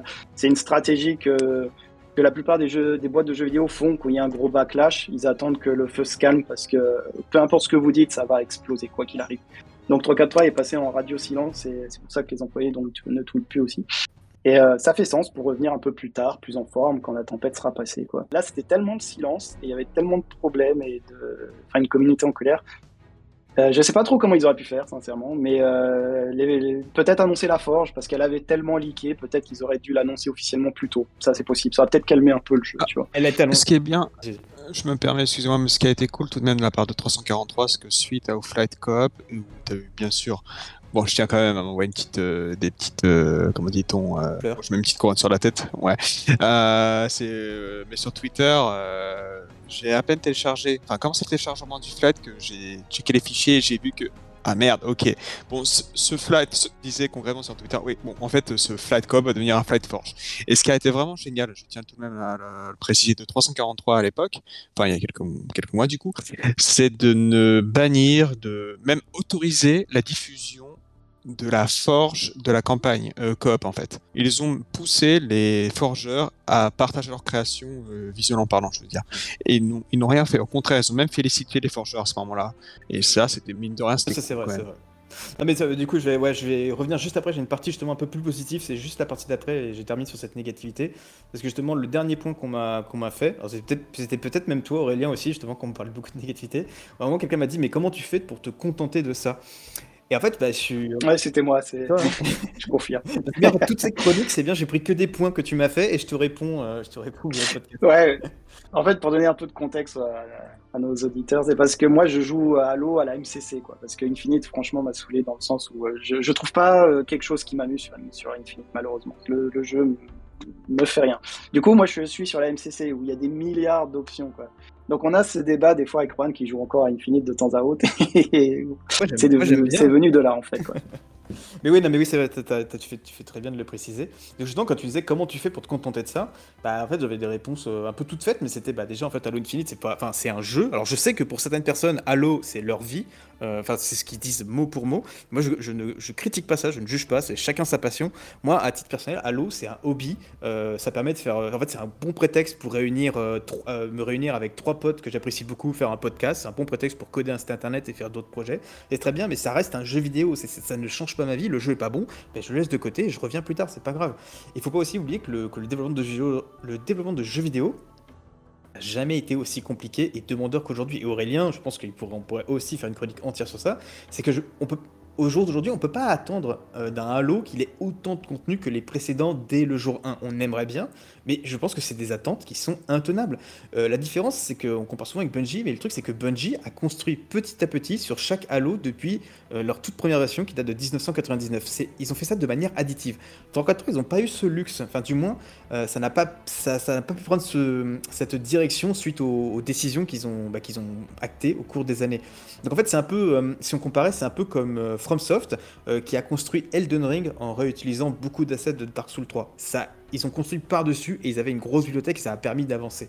En fait, Halo Infinite, malheureusement, c'est un peu la conséquence de 10 années de décisions discutables autour d'Halo. Et c'est un jeu euh, avec une équipe qui essaie bah, en fait, de, justement de corriger à présent euh, le tir et de, de remettre les choses dans le bon sens. C'est un soft reboot en gros, ouais. Ça me, ça me rappelle la vidéo que je t'ai envoyée sur le mec de BioWare, je sais pas si tu te souviens, où justement il débattait sur Ah oui, oui. ce- qu'est-ce qu'une vraie suite, tu vois. Est-ce que c'est le même jeu avec le même moteur et on fait qu'améliorer ou est-ce qu'on repart de zéro et on refait tout, quoi. Voilà. Dans le cas d'Halo, c'est à chaque fois, c'est vrai que depuis Halo 4, ils ont fait que ça quasiment. Euh, de Halo 4 à Halo 5 à Infinite, les trois jeux sont très très différents quand même. Ça, on peut leur donner crédit quand même là-dessus. C'est vrai que quand on prend un peu de recul, il y a une raison pour laquelle Halo Infinite n'a pas autant de contenu que jour 1. Et je pense même sincèrement que si le développement s'était passé incroyablement bien, je suis pas certain qu'on aurait autant de contenu que Halo Reach parce qu'encore une fois, bah, c'est un jeu qui s'est. Halo Reach était construit sur tous les anciens Halo et Bungie, c'était une équipe qui, était quand même très très douée. Torquat 3, c'était. C'est pas qu'ils sont pas doués, c'est qu'ils ont une autre façon d'approcher la chose qui n'a pas permis ça. Et justement, pour dire bah, que le jeu, euh, Halo Infinite, il s'améliore quand même. Alors c'est pas, euh, c'est très très lent. Je suis entièrement d'accord avec vous, euh, mais il s'améliore quand même. Euh, alors bien que ce soit clairement pas au niveau et à la qualité et ni la rapidité qu'on pourrait s'attendre d'un jeu à ce service, eh ben, le jeu, il a quand même connu quelques bonnes améliorations cette année. Déjà, on a eu les récompenses de la semaine qui sont quand même bien meilleures depuis le depuis le début de, de la saison 2. Euh, on a des défis qui sont quand même bien plus simples maintenant. Vico, toi, je sais pas si tu t'amusais à faire les défis, mais je sais qu'à une époque, genre les défis c'était faire 5 folies meurtrières en fiesta. Alors moi déjà j'aime pas le fiesta, mais alors 5 folies meurtrières en fiesta où t'as des roquettes à tous les coins de rue, tu te fais éclater, c'est l'enfer. Et maintenant les défis c'est plus genre euh, finir top 3 en last Spartan standing, euh, euh, faire euh, 5, 5 kills au BR, c'est quand même un C'est poil sûr que par rapport au, dé- au début, au lancement du jeu, c'est beaucoup plus simple de faire les défis. Moi, c'est d'ailleurs ça que je trouve cool dans le sens où comme je joue beaucoup moins, j'ai l'impression d'avancer encore bizarrement encore plus vite que quand je jouais beaucoup. Donc ça pour le coup ça fait plaisir. Presque c'est presque trop simple mais bon, j'imagine que c'est mieux que ce soit comme ça on va dire. Ça, quoi. Et donc, ouais, les, les défis trop demandeurs étant attirés. Donc, il y a quand même une écoute de 3-4-3. Alors, je, je dis pas que c'est révolutionnaire, hein, et je pense qu'il y a des studios qui l'auraient fait bien plus rapidement. C'est juste pour dire que il faut aussi prendre du recul et voir le, bah, le positif. Il faut pas non plus faire de la fausse positivité, mais il y a quand même des trucs. Par exemple, il y a, il y a aussi le cross-core qui commence à se déployer petit à petit. Moi, je sais que quand il y a eu les visières cross-core, c'est rien, c'est une couleur de visière. Mais putain, j'étais trop refait d'aller customiser mon Spartan et de lui mettre une visière jaune fluo, là, que j'avais pour, pour un corps spécifique. Et je me dis, putain, mais je vais avoir à l'avenir, quand tout le cross-core sera disponible, enfin, je croise doigts, euh, ça va être ça pour tout et on va avoir des Spartans de folie. Et là, on aura effectivement la promesse des débuts. Alors, ça, ça aura pris beaucoup de temps et je suis entièrement d'accord avec vous. Ça, c'est, voilà, c'est un constat et ça arrive. Et c'est quand même, il faut voir le positif. La coop qui est enfin jouable. Euh, on a les défis visibles in game. Alors, ils sont pas parfaits, bien sûr, parce qu'ils sont pas en temps réel, mais on a quand même une progression. On a aussi les lens flares, des armes, des, snipers qui ont été largement diminués. Parce que moi, je me souviens d'un moment où c'était injouable. On pouvait même pas voir le joueur. Vico, Ace, vous qui vous jouiez beaucoup à l'Infinite, je pense que vous pourriez vous plaindre énormément des lens flares, des snipers. Ouais, déjà, même la playlist sniper au début, quand il n'y avait pas de sniper, ça m'avait un peu choqué. Euh, mais se sont clairement améliorés. Moi, je sais que j'aime pas le, le fiesta et tout ça. Et les défis me rendent fou, surtout quand tu as un événement et qui te dit alors là, tu vois, tu as un événement, et là, tu as un défi où tu dois aller jouer en SWAT. Et tu reviens après pour avoir le défi de l'événement. Et ça, je comprends pas. Mais c'est vrai que euh, rien que mais les défis, je crois que maintenant, c'est que des points, tu sais, c'est genre euh, faire 30 000 points, euh, ouais, voilà, des trucs comme ça. Et certains diront que c'est trop simple, mais croyez-moi, c'est bien. Franchement, euh, ça, ça a vraiment aidé, euh, je pense, le jeu. Moi, ça m'a permis de, de m'investir un peu plus, rien qu'à faire les événements. Parce qu'il y a un moment, j'en pouvais plus, quoi. Faire euh, stopper la folie meurtrière d'un gars en mode fiesta, j'étais là en mode, mais. C'est clair, genre c'est tellement. Euh, Vous jouez à ça ou quoi? 3-4-3, vous vous rendez compte? Non, mais c'était- moi je me souviens qu'une fois j'ai dû faire ce défi et j'attendais spécifique. Je comptais dans le kill feed le gars pour qu'il ait 5 kills et dès qu'il avait 5 kills, je le cherchais à Ouais. la map. Mais j'étais en mode, mais je, ne- je m'amuse pas. Et en fait, dès que j'ai fait ce constat-là, j'ai arrêté de jouer. J'ai dit, bah non, ok, bah, je laisse tomber le jeu. Ouais, Et pareil. tant pis, ouais. quoi. Puis je reviendrai plus tard. Quoi. Là, je me souviens dans le chat du jeu, euh, dans la partie même, les gens disaient non, mais je m'en fiche de gagner en drapeau, Ouais. je sais pas quoi, je fais juste défis. J'ai des screenshots de ça, enfin voilà quoi. Non, non, c'est beaucoup mieux. On peut, le jeu a, bien, a évolué quand même. Effectivement, c'est trop lent euh, pour un live service, je pense, mais, euh, mais le jeu est beaucoup mieux aujourd'hui quand même. Il y a beaucoup de playlists déjà. Il y en avait quasiment pas au lancement, hein. Et justement, pour revenir sur ce qu'Alexis disait à un moment donné, il y a, la forge qui arrive et qui en fait qui se montre quand même plus impressionnante que jamais. Enfin, genre, ça permet vraiment une certaine indépendance des joueurs. Alors, au niveau de la création des cartes, parce que euh, là, on suivait euh, Unique TV euh, qui recréait la carte altitude de- d'Halo 3. Euh, sur- si vous êtes sur Twitter, vous, vous avez vu qu'on a fait un suivi de ça assez, assez, assez quotidien. Et la map est presque 1, 1 exact à l'échelle 1-1, la carte d'Halo 3. Alors, l'éclairage n'est pas parfait parce que la, la- forge n'est pas finale, mais en voyant les possibilités de la forge et les outils donnés aux, forge- aux forgerons, on se dit que tous les remakes n'auront plus besoin d'être des remakes officiels, ils pourront être faits par la communauté et ils seront vraiment exacts. Alors on va pas parler de The Pit qui est horrible, mais Ouais, euh, c'est ce que j'allais ouais, dire. ouais, c'est- mieux fait par la communauté que par les développeurs. ça, c'est ça. Non mais voilà, je, précise la force de communauté. quoi. Pete, ouais. Par contre, j'ai vu la map gardien dans The Forge que tu m'avais envoyé, euh, je crois, ou euh, ou je l'ai vu sur Twitter, et c'était vraiment impressionnant, je dois avouer. Vraiment, c'était c'était pas très loin d'être une map Halo 3, quoi. C'était impressionnant. Il y a un mec qui refait High Ground de Halo 3 là et les, avec les assets qu'il a utilisés, j'ai l'impression que c'est la map d'Halo 3. Ouais. Alors du coup, c'est pas, ça fait pas très beau parce que, mais vraiment, j'ai l'impression que c'est- la map d'Halo 3 dans le moteur d'Halo 3 et c'est vachement bien fait. Justement, il a, il a fait une, var- il a fait une variation euh, verdoyante, donc euh, un peu style avec des, des, des, des pins euh, et de l'herbe par terre, et ça rend super bien. Et il a juste eu à modifier les textures, il a rien modifié de la carte. C'est vraiment impressionnant à quel point ils, ils arrivent à customiser leur carte. Donc vraiment, la forge, c'est, c'est- c'est- je pense que les gens se rendent pas compte à quel point c'est ultra Je dis pas que ça va faire revivre le jeu, mais euh, C'est intéressant que tu dises les gens se rendent pas compte parce que moi j'ai un problème, c'est pourquoi est-ce qu'ils n'ont pas trouvé un moyen de mettre une, mini séquence de deux minutes dans, dans, la, dans l'E3 de Microsoft euh, sur la forge d'Halo Infinite. L'endroit où les gens vont regarder et où les gens vont le plus regarder la communication de, de Microsoft et d'Halo, il n'y a rien sur Halo alors qu'on aurait pu montrer le vrai truc qui va être sympa, qui est la forge, qui même si ça parle que à une certaine communauté, voir ce qu'on peut potentiellement faire avec, c'est c'est ce qui plaît, tu C'est- vois, aussi. C'est vrai que même moi, ça m'avait surpris le silence de Microsoft à la Gamescom et le 3 cette année. Enfin, tu sais, à leur conférence, il n'y avait pas de 3, mais euh, leur Xbox Showcase. Euh, Il n'y avait aucune mention d'Halo Infinite. Euh, C'était presque limite, ils voulaient l'enterrer ou le cacher. Enfin, ça a donné cet effet. Quoi. De- habituellement, ils te ressortent un trailer de, tu sais, de relaunch ou de rappel en disant Ah ouais, tiens, regarde, Halo Infinite, il est sur le Game Pass, machin. ouais. Et là, il n'y avait rien. Donc, soit Tokat 3 n'était vraiment pas prêt, ce qui est possible vu les délais, ou soit euh, on est- ils étaient dans cette période, comme je vous disais, un peu de lockdown qui est assez, euh, assez commun dans le jeu vidéo. Euh, c'est radio silence pendant plusieurs mois, peu importe ce qui se dit, pour, pour revenir en force. C'est peut-être ce qu'ils ont essayé de faire euh, avec la Winter Du coup, Update. du coup, les, les vidéos qu'ils ont fait là en septembre, etc., je pense qu'elles n'ont pas été vues par beaucoup de gens et c'est juste de- c'est dommage en fait parce que vraiment la forge elle a l'air ouf. Elles auraient pu être, Et elles je auraient pense pu être communiquées plus tôt, quoi. C'est c'est dommage d'avoir attendu Voilà. aussi. Bah, ça. Ouais, ouais. je, suis- je Ouais, d'accord. Je, pense qu'ils ont fait une erreur de communication là-dessus. C'était mal joué, je pense. Et justement, pour continuer un peu sur cette positivité, euh, il y a un truc qui me tient énormément à cœur, c'est c'est Joseph Staten. euh, pour l'avoir rencontré en plus euh, à l'époque de HaloFest euh, pour Reach, c'était vraiment quelqu'un pour qui j'ai une grande appréciation, comme beaucoup de monde. En fait, Staten avait participé à un podcast de Game Maker Notebook où il disait qu'en fait, il avait la confiance de Microsoft et le soutien de, bah, la, de la boîte mère pour, pour avancer. En fait, ça fait sens parce que pour Microsoft, Halo 4 et Halo 5, ça a été globalement des succès commerciaux et d'estime en fait. Alors même si la player base était un peu frustrée par rapport à tous les changements, en termes de vente, en termes de rétention et tout, c'était quand même euh, des jeux qui ont, qui, ont, qui ont été positifs pour l'administration de Microsoft. Et surtout quand on voit qu'à côté Sony, euh, ils ont racheté Bungie il y a pas longtemps pour avoir un peu une expertise en matière de, de game, enfin de game as a service euh, et construire sur ce modèle, bah, tu sens que Microsoft, il sait aussi trouver la formule idéale pour ce genre de jeu et Halo Infinite, c'était le candidat parfait pour ce type d'apprentissage. Alors même si le jeu a besoin d'être structuré, c'est quand même une grande occasion pour Microsoft de- de- d'apprendre et de construire sur le long terme. Euh, puis de plus, comparé à des jeux comme par exemple Anthem euh, ou des gaz du genre, euh, 343 ils ont cette, euh, ce parapluie du Game Pass qui assure des revenus mensuels à Xbox.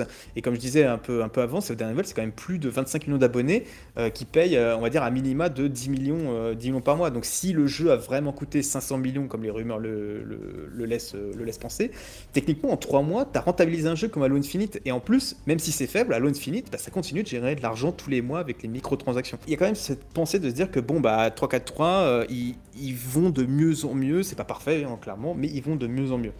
Et là, par contre, tout cas, c'est ce que ça laissait entendre jusqu'à ce qu'il y ait la dev update euh, d'il y a quelques, quelques semaines, je crois que c'était en septembre, où ils ont annoncé la winter update euh, 2022 et donc que la saison 3 était décalée. Et là, ça a été vraiment le point de rupture pour, euh, bah, pour tout le monde, pour la communauté. Là, je crois que la communauté, ça a vraiment craqué. Été vraiment comme une brindille qui fait crack et qui explose. Euh, pareil pour Microsoft. Euh, déjà parce qu'il y avait eu ce problème où, genre, je- justement, quand on parle de 3-4 de la communication, ils ont un vrai problème sur comment ils font monter la sauce pour rien. Pour la dev update, t'as Tashi qui dit, genre, euh, sur Twitter, euh, Big thing incoming, genre, tout le monde s'était trop chauffé en mode, oh putain, en plus, il y avait des leaks sur le DMR, sur euh, les équipements et tout. Tout le monde s'était trop chauffé. Et 3-4-3, ils ont je sais pas, ils, se sont pas rendu compte que la communauté était chaude bouillante pour des bonnes nouvelles et que c'était une énorme douche froide et que ça a fait un choc thermique, ça a explosé. Ça a tellement explosé qu'on a vu le mouvement Fire euh, 343 Industry ou juste euh, Fire 343 pour virer 353 sur Twitter. Et là, franchement, je crois que la confiance, elle a jamais été au plus bas par rapport à 343. Et ça me fait de la peine à dire, mais même par rapport à Joe Staton, la confiance, elle est un peu au, plus bas parce que je me souviens encore de sa tête dans le Dev Update où genre il se retourne et dit Ah, au fait, euh, du coup, on a annulé la coop euh, locale euh, pour pouvoir euh, allo- allocater les ressources euh, à, à d'autres trucs. T'es en mode, euh, mais tu nous annonces ça euh, froid dans les yeux, comme ça, au calme. Quoi. Genre, euh, C'est vrai qu'il y a un pattern avec 380. Comme tu dis, l'exemple de communication avec Tachi euh, Sport, il a fait pareil avec The Pit. Hein. Ouais, non, The Pit, il c'était disait World incroyable. Première, euh, Ouais, non, mais ça, Halo Univers- enfin Halo 3, tu sais. C'était même voilà, Tachi. juste un remake en forge, pas fini. Non, mais je- pas... Je pense que le World Premiere, c'était pour dire, pour la première fois, en deux ans, un contenu qui n'a pas encore leaké chez nous. C'est- Ah, ça, c'est vrai. Ouais, Ça, puis C'est vrai que The Pit avait pas leaké. C'est vrai qu'il y a une carte forgée. euh, et pourtant, les deux autres, elles ont leaké. mais celle-là, elle a pas leaké, c'est vrai. Non, et puis quand, quand on regarde bien, ils ont annoncé que cet événement sur le Twitter eSport, mais ils l'ont pas fait sur l'officiel. Donc ça, je pense déjà, c'était le premier signe que ça allait être un truc un peu plus euh, modéré, tu vois. Mais c'est vrai le que choix des mots les était pas, pas étant, adapté, quoi, euh, tu vois. Voilà, c'est ça. On est dans une période où la communauté est, est en- enfin voilà quoi, elle est chaude bouillante. Le moindre mot, tu vois, euh, prend des proportions. euh, voilà. Là, il fallait le- juste voir comme le tease de Tachi derrière le Twitter officiel qui a voulu faire ça pour faire un peu de chiffres et voilà. Mais euh, Justement, c'est ce qui s'est passé quoi. Euh, on prend Tachi, mais je vais juste revenir sur la Dev Update. euh, du coup, que, bon, allez, avec un peu de fierté, on peut le dire, avec Zeni, on a, on a réussi à la leaker un peu en avance. euh, voilà, c'est- ça fait, ça fait plaisir. On était content de vous le partager en amont et on a même fait un petit Halo bingo et il y a des gens qui ont trouvé les bonnes réponses, donc euh, ça, a bien fonctionné, ça faisait plaisir de vous amuser avec ça. Euh, mais effectivement, je crois que Truc à 3, s'attend- je pense qu'il s'attendait à ce que la Dave Update fasse pas plaisir, clairement, mais pas à ce point-là. En fait, pas au point où tu allais avoir un mouvement sur Twitter qui allait être repris par des journalistes, euh, par Windows Central, par Kotaku, le mouvement Fire 343, où les gens voulaient vraiment que le studio ferme ses portes. Enfin, je pense que les gens, j'ai jamais vu, enfin, vous, vous qui êtes peut-être plus euh, lié aux jeux vidéo que moi, j'ai jamais vu de mouvement aussi fort qui appelle à virer un développeur. Enfin, même pas un développeur, un studio tout entier. Vous, avez vous aviez déjà vu ça dans, le, dans, la sphère du jeu vidéo global? Par Cyberpunk, on va dire. Et encore, je crois que ça n'avait pas été à ce point-là. Non, euh, ouais, et Cyberpunk, pour être franc, euh, tu sais, là, ils ont sorti l'animé. Bon, ça, c'est un autre débat, mais euh, il y a énormément de fans de CD Projekt qui défendent largement plus le jeu que qui le critiquent. hein. C'est assez ouf à voir à quel point Cyberpunk il est défendu euh, aujourd'hui, euh, même le studio. Non, j'ai jamais vu ça, moi, personnellement. Franchement, même Battlefront euh, 2, qui était un jeu que j'adorais avec DICE, et pourtant, ils ont foiré comme pas possible au lancement. Ils ont fait un comeback, les fans étaient dégoûtés quand EA a arrêté le projet. Euh, non, j'ai jamais vu ça. Je pense que là, c'était vraiment euh, les fans, vraiment, qui, après des années d'attente, euh, de, promesses, ils ont juste craqué, quoi. C'est juste ça, quoi. Mais du coup, bah, du coup le, le mouvement Fire 343, alors on ne sait pas si c'est lié à ça, euh, on n'a pas la réponse sûre, mais ça a quand même eu euh, des grosses conséquences, c'est-à-dire qu'il y a quand même eu une énorme restructuration de 343 Industries, et c'est à la fois du négatif et c'est en même temps un peu de positif. Alors le négatif, c'est que, enfin, le négatif, ça dépend pour qui on parle, je sais qu'il y a des gens qui sont très heureux de ça, mais du coup, bah, Bonnie Ross a quitté 343. Bo- Bonnie Ross, du peu que je sais, ça a l'air de quelqu'un qui avait l'air ultra sympathique en termes de personne, donc je ne peux pas lui reprocher ça. Après, les raisons de son départ, il y a des gens qui ne veulent pas croire euh, au fait qu'elle a des raisons familiales. Je pense que personne, personne ne mentirait sur un truc aussi grave. euh, pour, euh, pour savoir le, le sujet, Ouais. je pense que personne n'inventerait ça. Donc, si elle est partie, et je pense ça, le vent Fire 343 a certainement eu un effet. c'est très certain. Microsoft, c'est pas pour rien qu'ils ont restructuré le, le leadership de 343. Euh, mais le fait que Bonnie Ross parte aussi vite, c'est pas, voilà, c'est y a certainement eu ses raisons aussi. Donc du coup, du coup, bah en fait, en fait, selon des sources un peu solides, le truc c'est qu'Halo Infinite, effectivement, on s'en doutait un peu, mais c'est un peu plus officiel, c'est que ça ne rencontre pas le succès attendu par, euh, Microsoft. Et justement, la stratégie de gaz, genre d'apprentissage au niveau de Game as a Service dont je vous parlais un peu plus tôt, là pareil, c'est une stratégie que Microsoft souhaitait euh, entamer avec euh, Halo pour, pour peut-être en faire d'autres titres sur d'autres licences après. Pareil, ça- ils n'ont pas l'apprentissage qu'ils désirent. Donc en fait, même l'investissement en termes d'apprentissage, il n'en vaut pas le coup. Donc du coup, on a eu le départ de Bonnie Ross, on a eu le départ, je ne sais pas si c'est validé, mais du Lead Tech Engine qui, se- qui s'est occupé de, de, ce- de Sleep Space.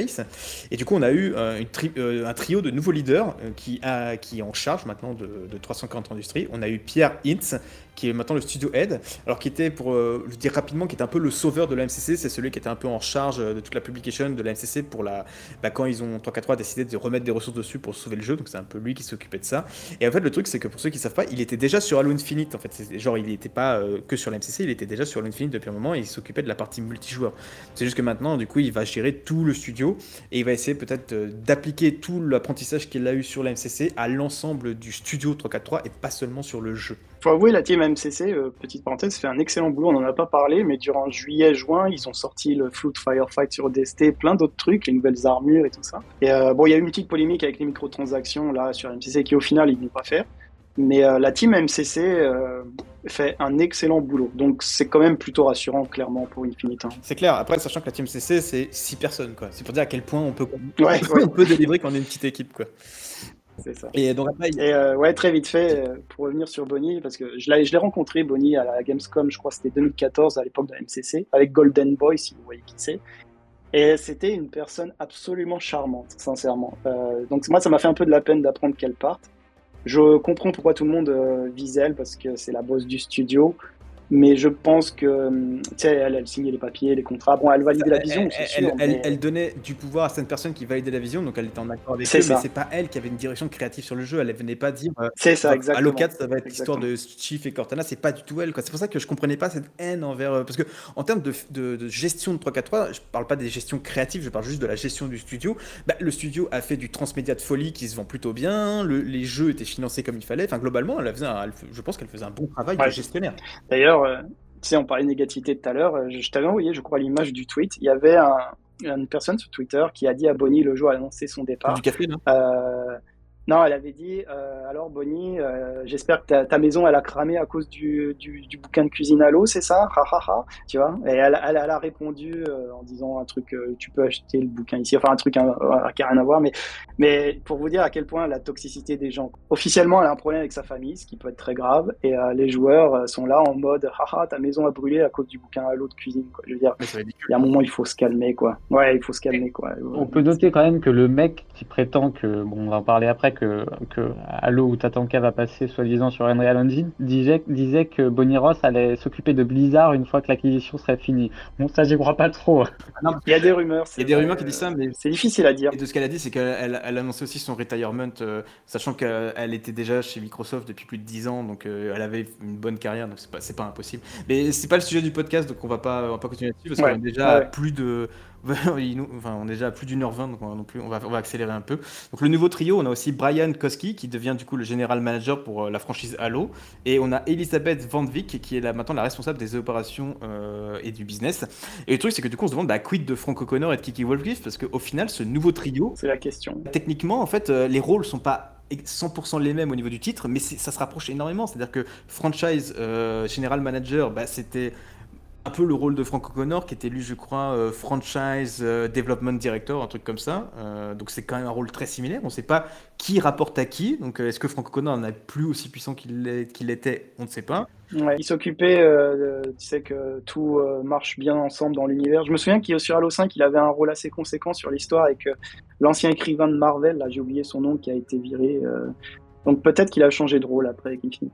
Et Kiki, bah du coup Non, la c'est- série c'est télé. celui quoi. qui a dit que euh, il savait pas, il, il savait pas quoi faire de Requiem euh, à la fin d'Halo 4 du Spartanops et il a dit et si on le balançait dans le soleil et les gens ont fait allez ok on. Ah en ouais. mode euh, bah bref on va pas repartir dessus on fera, on fera un épisode je pense qu'il a assumé son rôle d'homme de ménage de la franchise Halo, hein, et il, il est l'homme de ménage de 340. Ah ouais, euh, Baymish, euh, c'est ça. Baby, c'est ça. C'est ça. Donc voilà, donc effectivement, on sait- donc il y avait, il y avait ce trio de leaders qui était Bonnie, Kiki et, euh, et Franck. Et ben, euh, il est un peu remplacé par ce nouveau trio qui est de Pierre, Brian et Elisabeth. Donc euh, bon, les résultats vont prendre très très longtemps euh, à, à apparaître. Pour l'instant, on est toujours sur la euh, saison 3 et ce qui a été annoncé, donc on- ça va prendre du temps, mais on verra bien.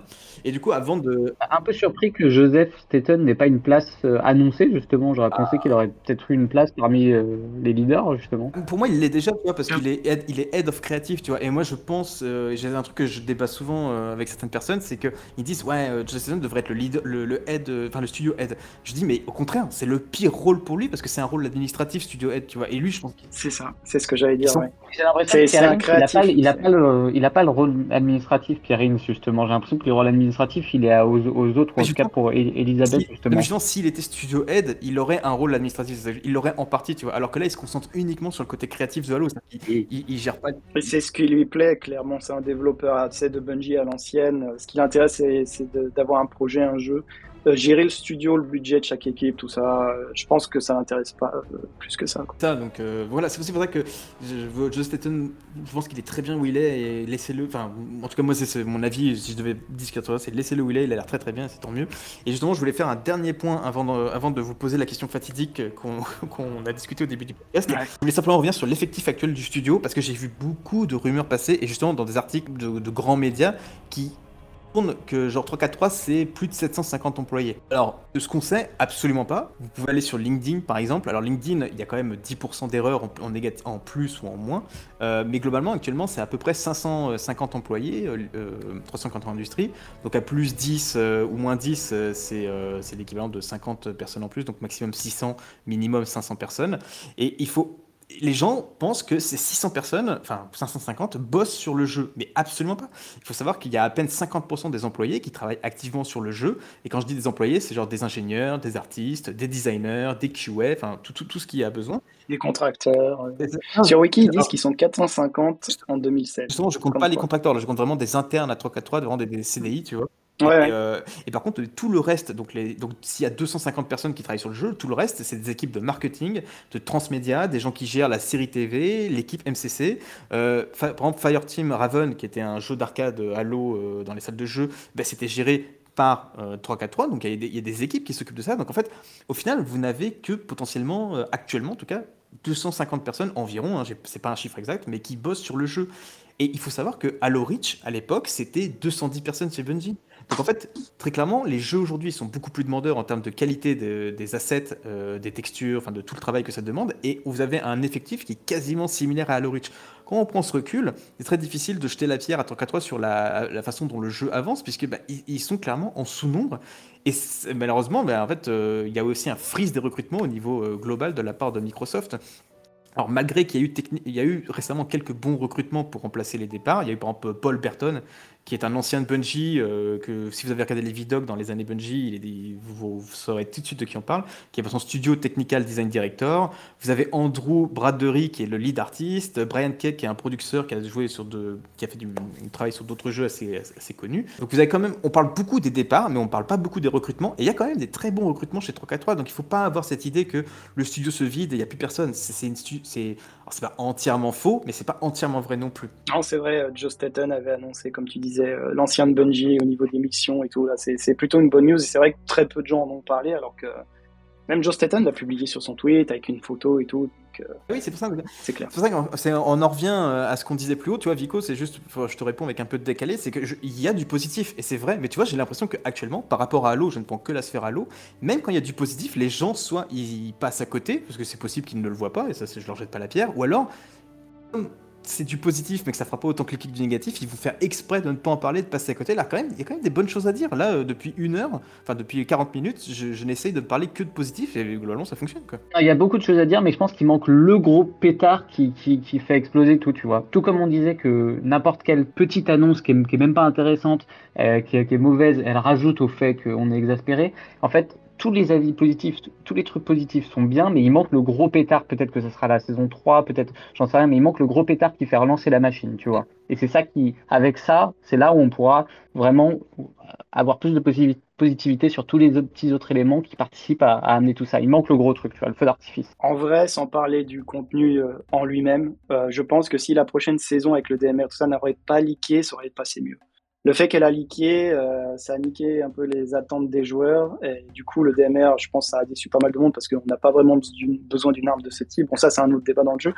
Mais les leaks, je pense, ont, euh, pas aidé aussi à faire cet événement, comme tu dis. Je pense que vraiment, 343 était assez dégoûté quand ils ont vu les équipements, le DMR et tout ça qui, a leaké euh, en août ou juillet, je sais plus quand c'était. Ça, c'est Zeni qui me disait, euh, alors je pense en plaisantant, il me disait, euh, je crois qu'on arrive à un point où 343 ils s'en foutent des leaks parce que genre c'était abusé que quand même que la dernière build leak autant de contenu. Enfin, je sais pas ce que t'en penses, Alexis, mais c'était c'était ouf. Ouais, tout à fait, tout à fait. Et encore, enfin, c'est un peu plus. Je vais... Bon, je vais en profiter pour faire une petite parenthèse là-dessus. Mais par exemple, le DMR, enfin le Bandit Rifle en soi, euh, tel qu'on l'a vu, qu'il y a certains leaks in-game, ça ne vient même pas de la build coop en réalité. Ça vient d'une build privée coop qui a pu être euh, retrouvée par euh, des leakers tout simplement, car euh, 343 ne sont pas toujours bons dans la sécurité et ont tendance à exposer beaucoup trop de données. Donc euh, voilà. Mais c'est vrai que le vrai problème de ces leaks-là, même si nous-mêmes on aime bien aborder le sujet, le vrai problème c'est qu'il y a beaucoup de contenus qui sont semblent en tout cas être prêts, mais que voilà, ils nous disent que par le Body Rifle, qui est effectivement modélisé, fonctionnel, etc., ne sortira que dans 6 mois. Et je peux comprendre aussi la frustration que ça crée. Mais ça crée une frustration pour les joueurs, mais aussi pour les développeurs derrière, dans tous les cas. ça, mais après surtout, que- alors ça c'est un truc que j'ai dit sur Twitter et je vais, du coup je vais le dire en podcast aussi, c'est un truc que tu m'as expliqué, je, vas pas me confirmer si j'ai une bêtise, c'est que c'est pas parce que tu vois le modèle fonctionner dans une build euh, où il y a qu'un seul joueur qu'en fait le mo- que, que le- que l'arme fonctionne vraiment. Typiquement, elle est peut-être pas connectée à l'API, il y a peut-être pas les événements quand un joueur fait un kill, donc on peut pas récupérer tes stats, donc on peut. Oui. Donc en fait, les gens voient le modèle 3D qui fonctionne très bien, par contre en fait ils se rendent pas compte qu'il y a tout un, euh, euh, alors c'est du back-end on va dire ça comme ça si je dis pas de bêtises, Ouais. qui, qui, qui, qui est peut-être manquant, on ne sait pas, et en fait ça tu, tu, tu peux pas le savoir quoi. Ouais, effectivement, c'est- en fait, mm, je crois qu'on en avait parlé lors du podcast à l'autre de l'API, mais ça. tout, tout ce que l'on voit in-game, effectivement, derrière, il faut que le serveur en ait conscience, que le serveur sache comment traiter la donnée, etc. Et oui, effectivement, tu rajoutes par exemple tout ce qui est match, euh, match XP ou le service record, potentiellement, c'est supporté par l'API, mais il faut le supporter dans le jeu. Ou inversement, euh, dans le jeu, tu as vraiment toute l'interface qui est prête, mais côté back-end et côté API, il n'y a rien qui est prêt. Donc, dans tous les cas, oui, tu peux avoir des nouveaux équipements, des nouvelles armes, des nouvelles euh, cartes, etc., qui sont prêtes euh, enfin prêtes façon de parler, mais qui peuvent être jouées telles quelles, mais que derrière, tu as une partie qui n'est- pas encore là, en fait, qui, a d'autres priorités. Et ce qui peut aussi expliquer le pseudo retard de certains éléments qu'on peut voir leaker de temps en autre. Bah, du coup, les gens se, se disent qu'il oui, n'y a pas de recrutement au niveau de- des artistes et tout ça. Euh, mais au final, euh, euh, si, euh, si, manque des développeurs back-end, bah, ce que tu as développé, ça ne veut pas sortir. Très bien, bah écoutez, on, a, on a globalement tous les points. On va terminer ce podcast avec du coup euh, la grande question. Et là, je vais vous demander individuellement de me donner votre avis après tout ce qu'on vient de discuter. C'est faut-il abandonner Halo Infinite et recommencer sur de nouvelles bases? Et on va commencer par toi, Aurélien. Euh, c'est alors c'est assez difficile à dire. Moi personnellement, je pense qu'il faudrait le faire. Je pense pas que ce jeu aura la rédemption qu'a eu certains autres jeux parce que cette rédemption-là en question est assez rare et elle se serait déjà produite. Si on regarde Rainbow Six ou Battlefront 2 ou ces jeux-là, la rédemption s'est passée la première année. Là, on arrive à la fin de la première année et visiblement ce sera toujours en retard jusqu'à mars. euh, Enfin voilà quoi. J'ai l'impression que 343 au niveau de leur pipeline de développement, ils n'ont pas réussi à avoir euh, tu sais ce qu'ils disent là dans leur vidoc, là, cette euh, fluidité pour délivrer des saisons quotidiennes. Euh, donc je pense effectivement qu'un nouveau jeu serait bien. Alors après, est-ce qu'il faut abandonner Infinite? Non, idéalement, je pense qu'il faudrait qu'ils qu'ils tiennent Infinite en mode survie avec un contenu assez régulier sans être trop excessif comme ils font avec les saisons. Voilà, désolé si vous entendez du bruit, c'est ma chienne en arrière-plan. Euh, parce que ça peut, en attendant le nouveau jeu qui sortira donc, du coup d'ici 3-4 ans, euh, quelque chose comme ça. Parce que, mine de rien, c'est le seul jeu Halo moderne que nous avons depuis des années. Et s'il fermerait, euh, il faudrait en- attendre encore des années, ça ferait chier quand même. Excusez-moi, mais ça, serait dommage. Donc je suis un peu entre les deux. Quoi. Je pense qu'il faut effectivement repartir sur une nouvelle âge. Pour moi, le jeu tiendra jamais 10 ans, c'est juste pas possible. quoi. Euh, mais par contre, il peut tenir comme Halo 5, qui a duré 5 ans au final, hein, quand même assez chapeau. Halo 5, j'aurais jamais cru qu'il tiendrait autant, euh, avec sa niche de joueurs. Donc, euh, tenir en haleine des fans jusqu'au prochain jeu. Mais je pense effectivement qu'il faut un prochain jeu euh, d'ici quelques années. Ça, c'est mon opinion. Il peut être basé sur Infinite ou autre. Que- Qu'est-ce que t'en penses, Alexis? Bah, en tout cas, juste pour euh, rebondir sur ce que vient de dire Aurélien par rapport à Halo 5, oui, enfin Halo 5, un exemple bête, c'est qu'il y a encore des personnes qui recherchent des joueurs euh, via les applications de Looking for Group. Donc oui, Halo 5 est toujours vivant. Il y a encore des joueurs qui sont dessus, qui apprécient le jeu. Donc c'est juste que, oui, le, support n'est plus là, mais il y a toujours des fans. Donc ce qui est, qui assez génial. Pour ce qui est de Infinite, bah, il peut, il pourrait tenir encore longtemps, et bien sûr, sans- on va pas parler du troll, ouais, 10 ans, mais c'est le temps qu'il développe le jeu. On va parler vraiment sur vraiment la durée de vie du jeu. Il peut tenir vraiment la, les 10 ans, même plus.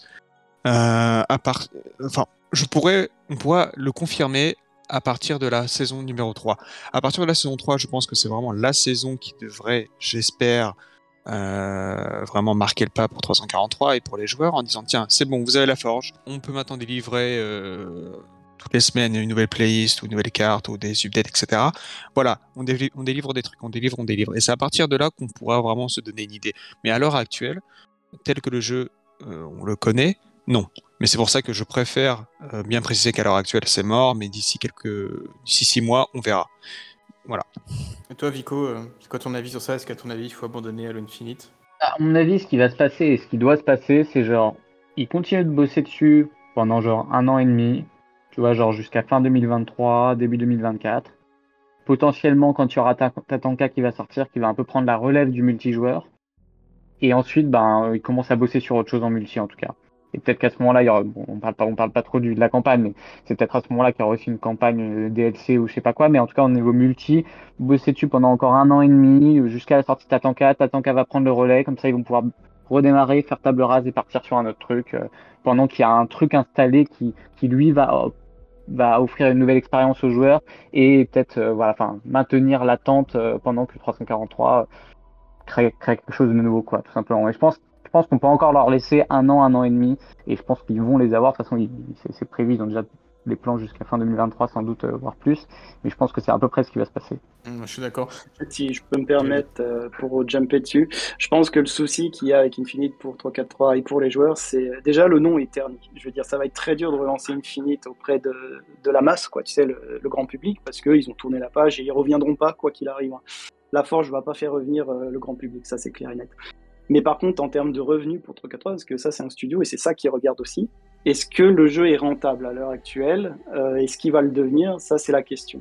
si le jeu n'est pas rentable pendant un an, euh, même si Microsoft a des bons moyens financiers pour soutenir et tout, je pense vraiment qu'ils iront vers un nouveau jeu, peut-être établi donc sur la base d'Infinite. Hein, tu sais, comme tu dis, ça peut être juste un relaunch d'Infinite, mais avec un autre nom, tu vois, The Endless, Tatanka, oui, donc on sait pas quoi. Mais voilà, ça dépend aussi des revenus du jeu. Je pense que c'est ça la grande question, quoi. Et euh, est-ce que le contenu que 343 délivre est suffisamment intéressant pour investir de l'argent? Zeni, je sais qu'il dira oui, mais mais euh, voilà quoi. J'aime dépenser moi, mon argent. Bah, la- la cadeau, c'est peut-être- la seule fois où je suis content que Zenny dépense de l'argent parce que je me dis que ça vaut le coup de maintenir Halo Infinite. Ouais, Mais voilà, c'est grâce à moi qu'il a Ah, encore envie de jouer. Moi, je claque 200 balles par semaine jeu pour des- acheter des skins. Voilà. Très bien. S'ils sortent des oreilles de chat constamment et autres trucs, hein, après tout, ça va être rentable. hein. Non, mais voilà.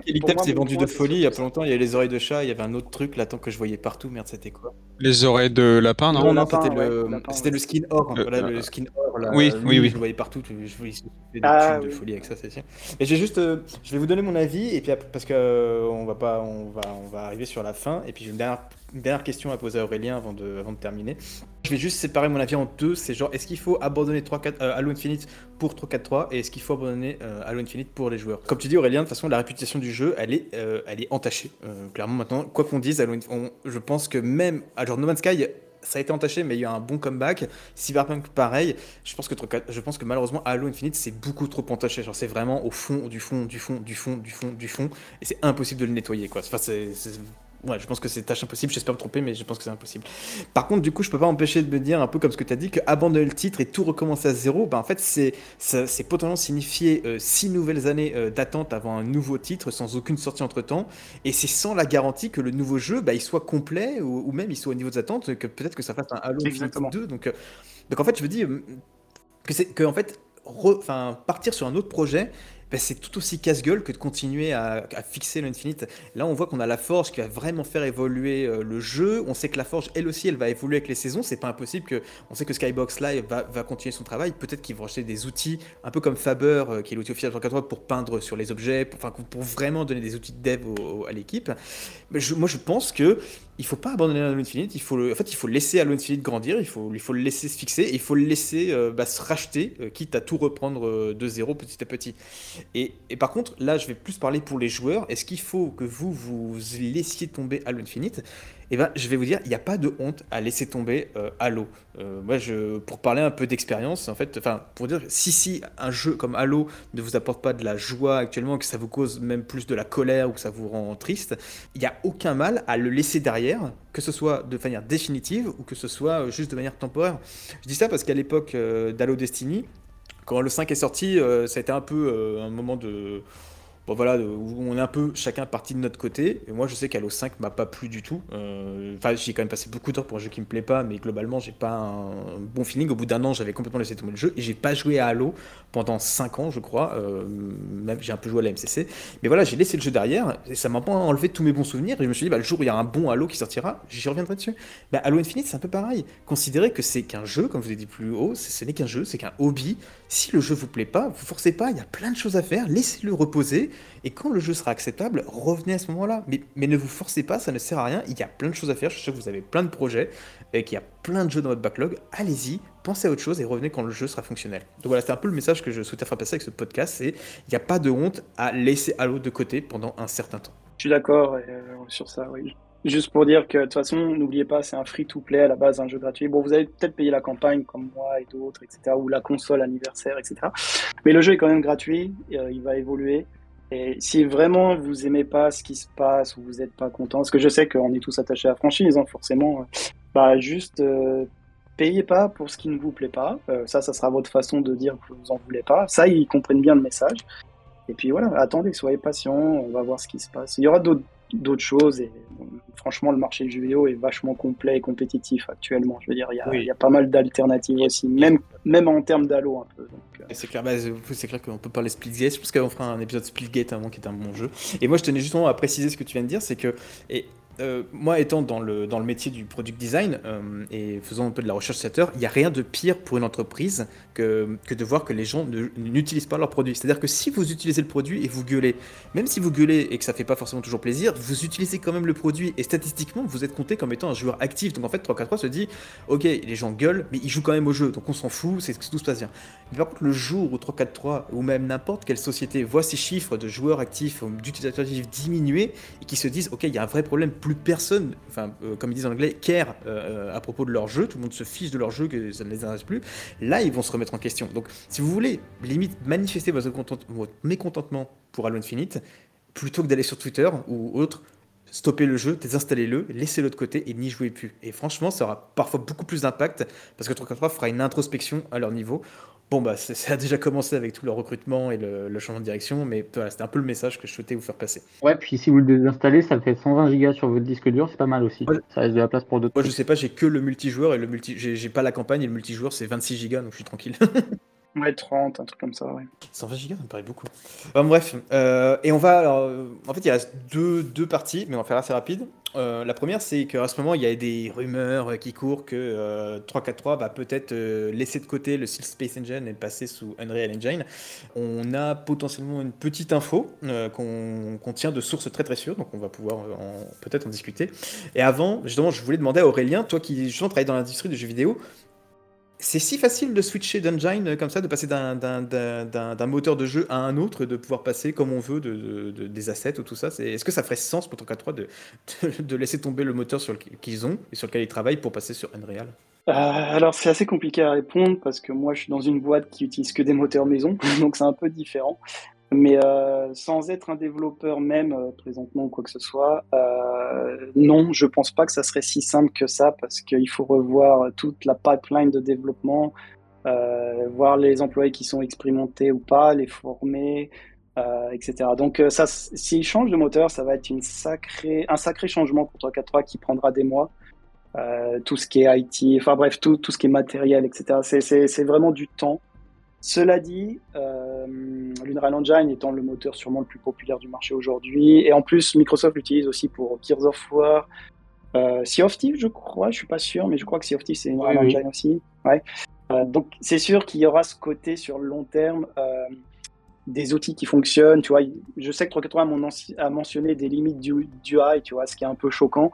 Euh, clairement, je pense avec l'Unreal Engine, ils n'ont ils ont pas ce problème. Et ils pourront recruter dans toute l'industrie euh, X développeurs qui a telle année sur l'Unreal Engine. Là où là, actuellement, euh, si tu as de l'expérience sur le Sleep Space Engine, c'est que pour Halo et 343. Donc tu dois potentiellement former un nouvel employé qui n'a pas, euh, pas l'habitude de ce moteur. Ou l'inverse, s'il part, tu perds quelqu'un qui a beaucoup de connaissances. C'est d'ailleurs pour ça qu'on parlait de ça tout à l'heure du départ. Euh, non, ça, je pense que c'est assez compliqué à répondre comme question, sincèrement. Euh, Il y a des côtés positifs et négatifs. Mais sur le long terme, je pense que c'est plutôt positif pour le studio. Après, à voir, nous, en tant que fans, est-ce qu'on perdra pas un peu ce, ce petit côté halo, tu vois, parce que Justement, y a c'est l'un des premiers hein, retours qui a ça, été hein. fait euh, un peu par Jason Schreier, c'est que pendant, euh, pendant le, le développement d'Halo Infinite, 343 a considéré euh, vraiment de, de switcher sur Engine et de passer Ouais. sur Unreal, et, et ils l'ont ils l'ont pas fait au final parce qu'il y a en fait il y a eu des prototypes d'un jeu Halo euh, sous Unreal Engine. c'est un ancien employé de 343 qui, qui, a, qui a partagé ça et que ça ressemblait à Halo, enfin en tout cas en termes d'animation et de timing, et pourtant ça avait beau ressembler, et ben ça avait pas du tout le même euh, le même feeling. Genre, enfin en tout cas c'est leur retour. Le hein, c'est vrai, mais ça n'avait pas le même euh, le, le même sentiment, le, le- le- la même façon d'approche, et, pourtant ils ont essayé de s'en rapprocher le plus possible. Donc, disons que moi, ce qui me semblerait bizarre, c'est de se dire, ok, 343 a investi 5 ans sur un moteur, euh, il a peut-être tort, mais le, pire du pire, c'est que même après la sortie du jeu, ils ont continué à le, en fait, à, à vouloir améliorer les outils et le moteur. On sait qu'ils, moi, j'ai fait des recherches qu'on a partagées sur Twitter, où en fait, on a trouvé des démonstrations de l'outil Faber qui est un outil du Sleep Space Engine et qui a l'air vraiment ultra utilisable, beaucoup plus facile d'accès qu'il ne l'était au début. On a eu un, un lead engineer, euh, Christopher, sur LinkedIn, qui a mentionné comment le workflow de Space Engine avait été vraiment amélioré, de façon à ce que ce soit peut-être euh, 15 à 20 fois plus rapide pour l'importation d'éléments 3D et 400% plus rapide pour le, rendu. Donc en fait, ils ont continué à, améliorer leur outil. Donc c'est bizarre qu'ils qu'ils se décideraient tout à coup de balancer tout ce, tout ce travail-là pour passer sur Unreal. Maintenant, la direction de 343 ayant changé, c'est possible qu'il soit dit euh, bon les gars, euh, en fait euh, le feeling à l'eau, tant pis, on mettra du temps à le retrouver, mais on, on gagnera pour beaucoup plus d'aspects. Après, la rumeur, la rumeur, elle parlait surtout de Tatanka à la base, potentiellement de, de mode indépendant. Alors après, euh, justement, tu vois, c'est- de toute façon, c'est que des rumeurs, hein, mais C'est qui est bizarre, c'est par exemple, euh, je veux bien, mais ça voudrait dire, il y a pas longtemps, il y a eu un interview euh, de Paul Sam, Sams, qui est le nouveau COO de Certain Affinity, et donc du coup, il y a Max Oberman qui participait, et Max Oberman, en fait, il, il a un tout petit passage qui parle de, de Halo, enfin, de l'implication de Certain Affinity dans Halo, et il explique qu'actuellement, il travaille sur un truc, l'un des plus gros trucs sur lequel ils ont travaillé, qui est, qui est pas vraiment public, en tout cas, qu'ils peuvent pas en parler, que ça fait plus de deux ans qu'ils sont dessus, et que c'est pour Halo Infinite. Et, que du coup, ils ont à peu près un peu moins de 100 développeurs, c'est quand même une énorme équipe qui, travaille sur ce projet en particulier et que c'est l'un des trois projets sur lesquels Starting Affinity bosse. C'est quand même bizarre qu'à une semaine près, tu as un interview de, Max Oberman de Starting Affinity qui parle d'un projet qui a un peu moins de 100 développeurs spécialement sur Halo Infinite depuis deux ans et qu'une semaine après, il y ait euh, une annonce que comme quoi ils vont peut-être ditcher euh, Steel Space Engine pour l'Unreal Engine pour ce projet-là. Enfin, parce qu'il il pourrait être sur la ban- sous la bannière Halo Infinite, tout en étant euh, un launcher à part entière, ou même dans, dans le launcher que ça t'emmène sur un moteur différent. C'est Mais possible. du en coup, ça veut dire ça. que, ouais, mais dans ce cas-là, tu as un Halo, un Halo Infinite qui a un certain feeling et tu as un Halo Infinite. qui a- C'est un possible. autre- On, on a déjà eu des jeux comme ça. euh, Si, euh, si ça vous parle, peut-être près 2017 euh, de Bethesda. Euh, ils ont fait un petit mode multi et lui, il était sur l'Unreal Engine au lieu d'être sur le Cry Engine. Donc c'est assez intéressant parce que tu swaps littéralement de moteur quand tu lances le jeu. Euh, et tu sentais un peu la différence. Cela dit, le feeling, tu peux le bosser et je pense que sur la fin, on verra pas trop la différence. Mais pour donner une comparaison à notre audience, moi, l'exemple qui me vient en tête, c'est Mass Effect. Mass Effect 1, 2, 3 était sur l'Unreal Engine euh, modifié par BioWare, mais Mass Effect Andromeda et euh, Dragon Age Inquisition étaient sur euh, le Frostbite de EA. Et BioWare s'en est plus ou moins toujours plein, quoi, parce que le Frostbite n'avait pas les tools et les outils pour faire un vrai RPG, donc les menus n'étaient pas appropriés, ils, ont dû tout reconstruire dans le, moteur. Bon là, par contre, c'est l'exemple inverse, dans le sens où le Frostbite est un moteur maison, là où l'Unreal Engine avait déjà tout ça. Donc, euh, pour vous donner un peu une idée des défis qu'il peut avoir euh, un changement de moteur, c'est c'est pas simple, mais euh, ça peut changer pas mal de trucs sur le long terme. Ok, bah, c'est très clair. Merci pour ton avis de professionnel de l'industrie du jeu vidéo, Aurélien. Et bah, on va continuer avec, euh, avec un peu plus de concret, puisqu'en fait, on vient tout juste de recevoir quelques informations euh, assez intéressantes. Euh, vous l'avez compris, en fait, on a souhaité éclaircir les bruits de couloir du moment. Vous avez certainement entendu parler de ces rumeurs autour du fait que bah, Halo changerait de moteur. Et de notre côté, pour tout à fait honnête avec vous, vu l'origine de ces rumeurs, on avait un peu des gros doutes. Alors on a décidé de mener notre petite enquête et petite surprise, en fait, ça collait à des recherches qu'on était déjà en train d'effectuer en amont. En fait, depuis plusieurs semaines, on a commencé une enquête concernant les effectifs de 340 Industries, comme vous l'avez entendu un peu plus tôt euh, dans le podcast, ainsi que leurs ressources en termes d'humains et aussi leurs outils. On avait quelques interrogations concernant Sleep Space et les outils de world building, dont Faber, des recherches que vous avez pu apercevoir en partie sur Twitter si vous nous suivez sur le réseau social. On dispose de plusieurs sources, en fait, des sources à la fois internes et à la fois externes. Alors, pour les sources internes, c'est un peu comme l'épisode Tatonka ou tout ce qu'on a pu vous trouver, c'est-à-dire que c'est nous-mêmes la source. On vous a déjà expliqué comment on obtient nos informations, vous êtes déjà bien au courant si vous nous suivez. Et pour les sources externes, alors, vu les responsabilités de nos sources, on va vérifier nous-mêmes pour être sûr qu'on ne tombait pas sur des personnes qui nous raconteraient des cracks. Elles préfèrent garder l'anonymat et en fait on les comprend tout à fait et on respecte leur choix. Partez du principe que nous, si on leur fait confiance, vous pouvez leur faire confiance et si on se permet de partager les informations qu'elles nous donnent, c'est qu'on a déjà fait les vérifications de rigueur avant tout. Alors la façon dont on procède en fait avec nos sources, c'est assez simple. C'est nous on fait notre petite enquête et de leur côté, soit elles confirment, soit elles démentent nos trouvailles, euh, ou bien elles les corrigent afin que ces dernières soient plus exactes et qu'on ne propage pas des fausses informations. Je dis, nous on a une confiance totale envers nos sources et on fait vraiment un travail de vérification avant tout. Avant de continuer, un petit point concernant les lanceurs de rumeurs. Euh, bah, il est possible que les créateurs de contenu Halo que vous pouvez voir sur YouTube ou autre, ils aient des sources. Ça, c'est maintenant qu'on a fait des recherches, c'est tout à fait plausible. Mais du travail qu'on a effectué, on peut en déduire deux choses. C'est soit que les sources qu'ils ont, en fait, elles se jouent d'eux en leur donnant des informations soit erronées, soit incomplètes. Soit ces mêmes content creators déforment un peu les informations que leur source peut leur donner pour faire plus de clics et de vues, tout en gardant un fond de vérité afin de ne pas être traité de menteur totalement. Alexis, ça te, ça, te- ça te parle si, quand je dis ça? Qu'est-ce que tu en Euh, penses? euh, je n'ai rien à ajouter, mais c'est bien résumé en soi. Ça me fait plaisir.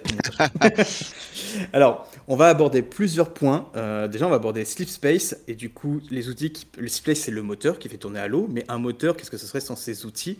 Et comme vous, comme vous l'avez vu sur euh, Twitter, on a effectué des recherches sur ces outils parce qu'on a entendu beaucoup d'histoires comme quoi, apparemment, c'est très compliqué de les utiliser. Mais ça reposait euh, sur des informations qui datent d'il y a plusieurs années et on pense que ça méritait un une petite mise à jour.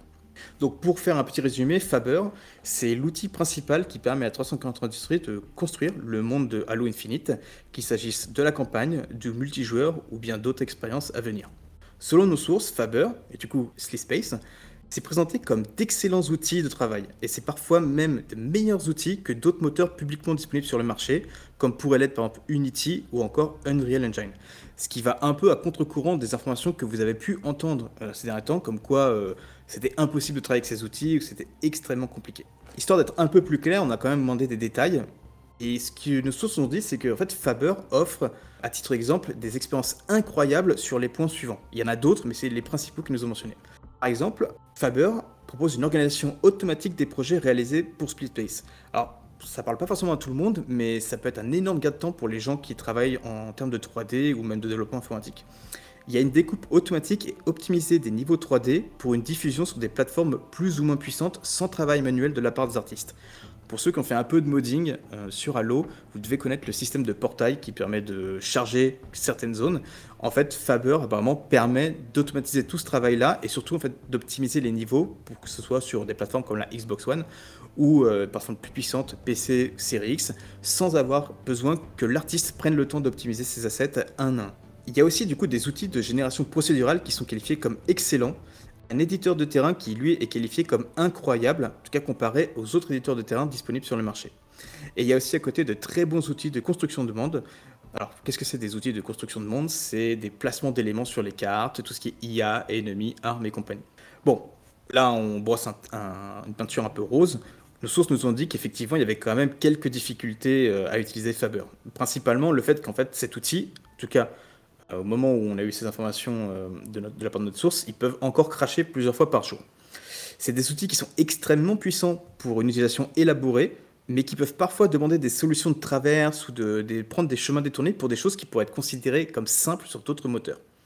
Un exemple qu'on nous a donné, on va les mettre à jour après, mais par exemple, pendant la production de Halo Infinite, autour de la campagne, le fait d'annuler l'action ou de revenir en arrière, ça avait à peu près 75% de chances de faire planter l'outil. Ça veut dire que en cas de plantage, vous deviez charger à nouveau toutes les cartes et tous les assets que vous aviez préparés et ça pouvait demander plusieurs heures. En gros, tu n'as tu n'as pas le droit à l'erreur, quoi, tout simplement. C'est exactement ça. En gros, euh, ce que nous a dit notre source, et tu pourras le confirmer, c'est que les gens qui avaient ce problème, ce problème-là, par exemple, le matin, ils se disaient Ok, bah, je recharge tout, je me fais ma petite pause midi, et après je reviens, et là je pourrais à nouveau travailler en croisant les doigts que je ne refasse pas une erreur qui me fasse tout planter. Non, mais surtout même, enfin comme il me disait, euh, parfois juste par erreur, tu vois, tu oublies de faire euh, une sauvegarde ou tu fais la simple erreur de contrôle Z classique, tu vois, et paf, ça y est, ton truc il plante, et là, oui, t'as perdu euh, de 5 à minutes à peut-être une journée de travail, quoi. Et d'ailleurs, c'est ce que, la- ce que notre source disait, c'est qu'effectivement, en fait, ça, ça leur est arrivé, quoi. c'est genre, ils parlent d'expérience quand nous disent ça, c'est pas, c'est pas sorti de nulle part, quoi. Et oui, donc effectivement, comme tu l'as dit, en fait, il y a des artistes qui pouvaient parfois perdre des heures entières de travail s'ils n'étaient pas prudents sur leur manière euh, d'annuler ou simplement de revenir sur des actions euh, et des modifications déjà effectuées, qui, qui est plutôt handicapant. Si vous êtes des artistes 3D, vous savez à quel point ça peut être très handicapant. Petit point justement, c'est que ces informations, elles concernent des problèmes rencontrés avec Faber et Sleep Space. Elles étaient exactes pendant le développement du jeu, mais depuis, le moteur a subi quand même de nombreuses améliorations. Et c'est un des éléments qu'on a réussi à trouver sur euh, les différentes recherches sur LinkedIn qu'on a partagées sur Twitter. Et que bien que quelques-uns de ces problèmes persistent encore, on nous l'a confirmé, aujourd'hui, Sleep Space et Faber sont considérés comme étant beaucoup plus stables. Ça signifie qu'il y a beaucoup moins de crash lors de la production et la réalisation d'assets, que ce soit des cartes, des armes ou d'autres types d'expériences en jeu, permettant aux artistes de travailler plus efficacement. Le problème, il vient actuellement plutôt du fait que la main-d'œuvre, encore disponible pour créer du contenu sur l'Infinite, eh ben, elle est assez réduite en fait. Mais on va, revenir dessus un petit peu plus tard. Vous parler de Sleep Space, il faut être, euh, on va, essayer de le comparer à d'autres moteurs pour faire comprendre pourquoi Sleep Space, en fait, c'est vraiment un moteur qui est optimisé pour Halo et pourquoi ça fait pas forcément sens de passer sur un autre moteur. Il faut savoir que Halo repose toute sa simulation et toute son expérience de jeu sur une sandbox qui est riche et une utilisation assez poussée du moteur physique. Alors, peut-être pas pour Halo 5, parce que c'est vrai qu'on pouvait croire qu'il n'y avait pas trop, trop de physique, mais quand même, alors, rien qu'Halo Infinite, le fait que vous puissiez agripper des objets et tout, c'est de la physique et ça joue énormément sur euh, les performances du jeu. De ce qu'on nous a dit, tout autre moteur aurait besoin d'être adapté à ses besoins particuliers et il ne répondrait jamais day one à toutes ces exigences et ça demanderait tout de même un certain temps de travail et d'adaptation. Je vous disais, Sleep Space, c'est optimisé pour Malo. Ça permet, par exemple, un multijoueur en écran splitté capable de tourner en 60 images par seconde grâce à une optimisation des ressources disponibles telles le CPU et le GPU. Ça, c'est encore une fois, c'est des optimisations qui ont été faites pour Halo, pour les besoins du jeu et de son gameplay, qui ne sont pas forcément immédiats dans n'importe quel moteur sur lequel vous pourriez passer ou créer une expérience Halo. Sleep Space est fait pour répondre aux besoins d'un genre, d'un jeu en particulier. Où les autres moteurs, publiquement disponibles, sont faits pour répondre à tous les besoins possibles et imaginables, forcément puisqu'ils peuvent être utilisés par n'importe quel studio pour n'importe quel type de jeu. En gros, pour ceux qui connaissent cette expression, c'est Jack of all trade, Master of none. Si ce n'est peut-être le rendu et les performances visuelles qui, là, globalement, s'adaptent à n'importe quel jeu, à condition de connaître les règles d'utilisation des moteurs type Unreal ou Unity. Parce que le meilleur exemple, c'est euh, bah, typiquement quand Alex disait que la coop, enfin que la flight coop allait être une euh, flight forge, eh bien vous l'avez vu, en fait, la forge, c'est presque un mini moteur dans le moteur. Donc présenter ainsi pour Halo Infinite, elle serait quasiment impossible à réaliser, en tout cas comme vous l'avez vu, dans un autre type du moteur, du moins pas au niveau de la, des présentations qu'on a eues ces derniers temps, que ce soit l'éclairage euh, ou l'assemblage d'éléments, euh, notamment parce qu'il y a un problème, enfin, ça concerne les relations entre objets statiques et dynamiques, justement incluant la physique de ces derniers. C'est quelque chose que Space gère et a été optimisé pour ça, alors que les autres moteurs sont pas forcément prévus pour ces cas de figure où l'utilisateur peut générer lui-même tous ces genres de créations. Et donc justement, oui, il y a toute, cette inclusion de la physique, et surtout comment les joueurs peuvent interagir avec tous ces éléments que vient de parler, que ce soit aussi la gestion de lumière au sein d'une carte. Typiquement, le système de préfab que vous avez découvert avec la forge, qui permet donc de créer des objets, de les assembler, puis de les partager à d'autres euh, utilisateurs, ben en fait, ça c'est un, élément qui est tiré directement de Faber et de Sleep Space. Ça permet aux artistes de créer par exemple des constructions élaborées avec différents éléments dynamiques ou non, et de partager ces instances à d'autres créateurs pour qu'ils puissent les inclure à différents éléments de la, de la campagne si besoin, ou d'autres cartes multijoueurs durant le développement d'Halo Infinite, ce que nos sources nous ont dit, c'est que ce système de préfab, il posait énormément de problèmes, principalement de performance. Et du coup, c'est aussi pour ça qu'il a demandé beaucoup plus de travail pour être terminé. Et que comme ce système de préfab fait partie de la forge, il a demandé énormément d'optimisation. Et c'est surtout avec le système de script qui a été intégré. Donc c'est aussi pour ça que la forge a demandé beaucoup plus de travail que prévu. Et donc elle a eu un retard par rapport aux premières annonces qu'on a vues 350 Industries en 2020 ou même en 2021. C'est un peu, je vais prendre un exemple qui parlera certainement à tout le monde, c'est un peu comme Pokémon. Le moteur utilisé par Game Freak, c'est loin d'être le meilleur sur le marché, clairement, je pense qu'on le sait tous, mais il est adapté aux besoins du jeu, il est optimisé pour ça. Et ça, qu'importe la puissance du moteur et des outils, c'est un gain de temps énorme pour le studio. Donc, est-ce que Halo Infinite va changer de moteur pour continuer à vivre? Déjà, sachez, comme l'a dit Aurélien, qu'on ne change pas de moteur pour un jeu aussi simplement. Et même si ça arrivait, cela demanderait des années de travail sans update sur le jeu en cours. Soit clair, ça ne fait aucun sens d'un point de vue humain, technique ou business. non, Halo Infinite ne va pas changer de moteur et restera sur Split Space, ainsi que toutes les expériences qui vont être conçues pour le jeu dans les années à venir. On peut donc maintenant parler de ces prochaines expériences, et pour ça je vais laisser la parole à Alexis. Yes, tout à fait, merci. Alors, Infinite, concrètement, d'après nos sources, les ressources qui sont actuellement disponibles pour le jeu chez 343, bah en fait, euh, il n'y en a pas assez pour continuer à travailler sur des extensions de campagne, enfin du moins pour la campagne de Halo Infinite, étant donné que la quasi-totalité de cette dernière est juste euh, allouée pour le service multijoueur. Et ça, c'est pour une période, euh, encore une grande période indéterminée. Parce que du coup, à défaut d'avoir une extension de campagne en, actuellement en développement, euh, l'équipe a vraiment été full focus, comme dit, sur le multijoueur et euh, pour les saisons donc euh, à venir. Et donc pour ça, ça veut dire cette, donc la fin d'année, l'année à venir, etc. Donc voilà. Et ce qui inclut malgré tout un contenu narratif qui permettra tout de même de continuer euh, l'histoire, euh, l'histoire de l'univers Halo, tout en permettant d'inclure dans l'or les prochaines mises à jour du jeu et par exemple typiquement euh, l'ajout d'un mode PvE extraction qui permettra de construire ces expériences narratives à venir. Bien entendu, bon, ces événements vont inclure notre Sparta au sein de l'univers Halo et bref, jusque-là rien de nouveau, comme c'est déjà plus ou moins le cas et comme cela a été prévu, sera toujours prévu. Ceci dit, ceci dit, ceci dit, il y a tout de même une petite partie interne de l'équipe de 343 qui travaille euh, actuellement sur des, on ouvre les guillemets, nouvelles expériences Halo.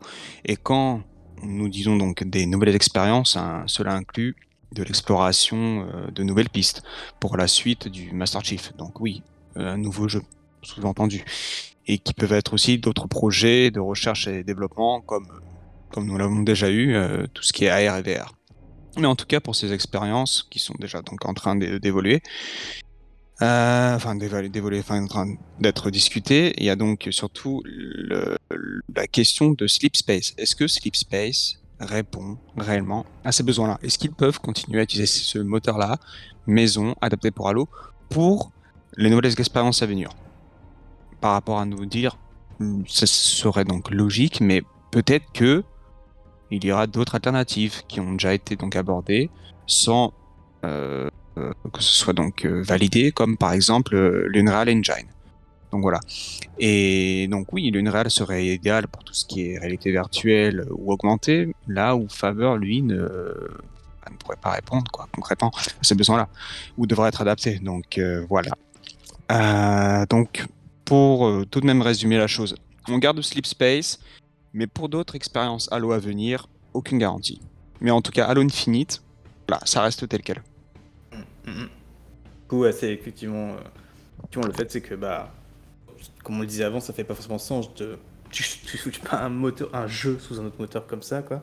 Comme tu l'as dit, de ce que nos sources nous ont dit, c'est que, bah, effectivement, euh, la campagne, bon, faut un peu oublier. Par contre, le fait de Mhm. continuer toute la narration qui a été lancée avec Halo Infinite, ça se passera via le multijoueur. C'est un peu ce qu'ils ont commencé, ce qu'ils ont en tout cas essayé de faire avec la saison 1, où tu avais Mhm, mhm. ces IA euh, et le Last Spartan Standing qui a introduit Breaker et qui- et il y avait un lore derrière.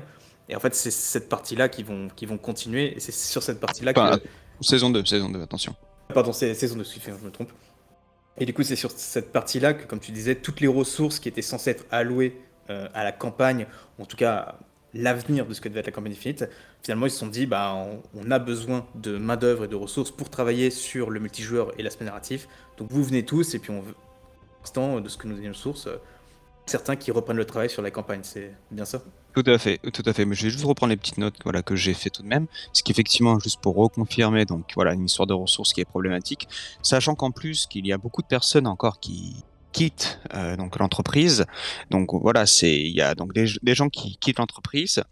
Euh, pas de nouveaux recrutements, donc du coup à ce moment-là, voilà, c'est que là, c'est full focus sur le multijoueur, euh, tout ce qui est DLC ou extension campagne, on oublie, c'est vraiment le multi, le multi, le multi, et honnêtement, j'ai envie de dire, c'est pas plus mal. Parce que vu l'état actuel du multijoueur, je suis bien content, en tout cas personnellement, d'avoir cette information en tête que 343 va réellement faire de Halo Infinite un véritable live service qui est maintenu. Je pense que ça, que ça brisera le cœur quand certains. En tout cas, si vraiment euh, ce que nous a dit nos, sources se confirme, ça brisera le cœur de savoir qu'il n'y a pas forcément d'extension de campagne prévue pour le jeu, en tout cas pour Halo Infinite. Et que ça sera plutôt, euh, alors je vais dire Spartan Ops, mais c'est simplement pour donner une image du fait que c'est ce type de contenu qui va permettre de continuer la narration euh, qui a été enclenchée avec Halo Infinite et avec l'Académie. Euh, plutôt que euh, bah, plutôt que par exemple Destiny qui peut te faire des extensions de campagne euh, qui sont liées les unes aux autres tu Mhm, peux lancer à mhm. n'importe quel moment. Quoi. Ouais, Tout à fait. Après, après on verra peut-être que si je reviens sur le trademark Halo The Endless, on ne sait pas exactement de quoi il s'agit. Est-ce que c'est vraiment une nouvelle campagne? Est-ce que justement c'est ce, ce nouveau projet qui va peut-être utiliser un nouvel engine? Et voilà quoi. Et dans tous les cas, ce qui est sûr, c'est qu'à l'heure actuelle, la campagne ou extension pu- pure campagne, on oublie quoi. Non, non, mais oui, c'est ça. Bon, ça va. Ouais, mais je, je me répète, mais je tiens tout de même à le préciser. Mais Ouais, non, mais tu fais bien. hein. Tu fais bien, mais je pense qu'il faut que ça. C'est pas forcément une bonne nouvelle. Et à la limite, on espère qu'on que nos sources nous disent des conneries. Mais bon, on... clairement, on pense pas, vu les connaissants. Il vaut mieux être clair sur ça. Quoi. Au pire, les gens nous Ouais. rappelleront dans quelques mois en disant Vous voyez, vous aviez faux. Et on dira Ah, mais à coup pas. Dans ce cas-là, on critique Eh, les c'est autres, mais c'est peut-être nous qui avons. ouais, si c'est faux, moi je la source, je la balance. hein. Enfin, les Ah bah, pareil, sources, ouais, tu pourras, on voilà. pourra- on pourra afficher nos sources. C'est lui, qui nous a tout dit, c'est elle qui nous a tout dit, et c'est à, c'est à cette personne-là que vous devriez parler. Oui, non, honnêtement, par rapport à. Donc, euh, enfin, disons que j'ai confiance en ces personnes pour différentes raisons, par rapport à ce qui s'est déjà dévoilé, passé, etc. Donc, je doute que euh, il y a du bullshit là-dedans. Mais c'est juste que c'est tellement invraisemblable que c'est tout de même difficile à, à envisager, quoi. Ok, donc du coup, continuation de la narration via le multijoueur, toutes les ressources de la campagne, enfin, en tout cas, de ce qui était sur la campagne, vont dans l'équipe multijoueur. C'est d'ailleurs pour ça que la coop en ligne, euh, bah, il n'y a plus de Exact, ressources. pour exact. La, coop locale, pardon, Voilà. il n'y a plus de ressources parce qu'elles sont toutes sur le, sur le multijoueur. Nouvelle expérience narrative, et euh, bah, par rapport au fait d'avoir un nouveau moteur, en fait, de, bah, c'est juste qu'en fait, ils, quand tu le disais, ils évaluent la possibilité d'utiliser un autre moteur pour d'autres types d'expériences de Halo. Et euh, donc en fait, c'est pas c'est pas du tout ce qu'on nous a raconté où on nous a affirmé que euh, Unreal égale Halo Infinite ou égale entièrement un nouveau jeu Halo qui va balayer Mm, mm, mm, Halo Infinite ou même encore qui est encore plus gros, c'est le fait que Tatanka passerait full time, enfin full euh, full travail sous Unreal. Et ça, je pense que tu vas te faire un plaisir de de, de débunker l'information parce que tu en sais quand même Oui. beaucoup plus que, que nous sur ça quoi. Oui, bah tout à fait. Justement par rapport à bon, euh, il y a eu effectivement notre premier podcast initial qui a quand même, euh, disons que nous avions partagé à l'époque pas mal d'informations sur ce mode-là. Euh, par la suite, il y a eu différents leaks qui ont donc euh, popé sur Internet. Donc certains qui m'ont un peu déplu pour différentes raisons personnelles. Mais bref, je vais pas m'étaler sur le sujet. Et juste pour juste une confirmation, c'est qu'il y a encore trois mois de cela, Tatanka était, encore joué et mis à jour sur les versions de test de Halo Infinite, donc les versions privées chez, donc chez 343 ou etc. Donc, il y a- il trois mois, c'était toujours Halo Infinite et Tatanka. Donc, sachant qu'en plus, comme nous l'avions dévoilé aussi, il y a donc une carte dédiée qui à l'heure actuelle est un nom de code Design 21, qui est vraiment pour Tatanka. Les playlists Tatanka, donc euh, qui apparaissent dans l'UI, sont rattachés donc à, cette carte-là avec des modes de jeu attitrés, donc FFA, euh, squ- Squad, Duo, enfin etc. Tout est rattaché via ce qu'ils appellent des maps mode perse. En gros, c'est une paire, donc c'est-à-dire tu as, une carte, tu as un mode pour une playlist. Voilà, un map mode perse. Et voilà. Et c'était vraiment pour Infinite. Et euh, de plus, euh, certains fichiers donc euh, internes, il y a même donc une carte qui se prénomme Tatanka Gym, donc qui est vraiment en fait une carte dédiée, qui en général tout ce qui est gym chez 343, c'est vraiment des plaines gigantesques, non texturées, où il y a vraiment par exemple toutes les armes, tous les objectifs situés dans un rayon proche, qui leur permet de tester un peu tout le moteur. Une fois encore, cette gym est euh, donc designée et fonctionnelle au sein de Halo Infinite sous Sleep Space. Donc ça reste tout de même important de le signaler.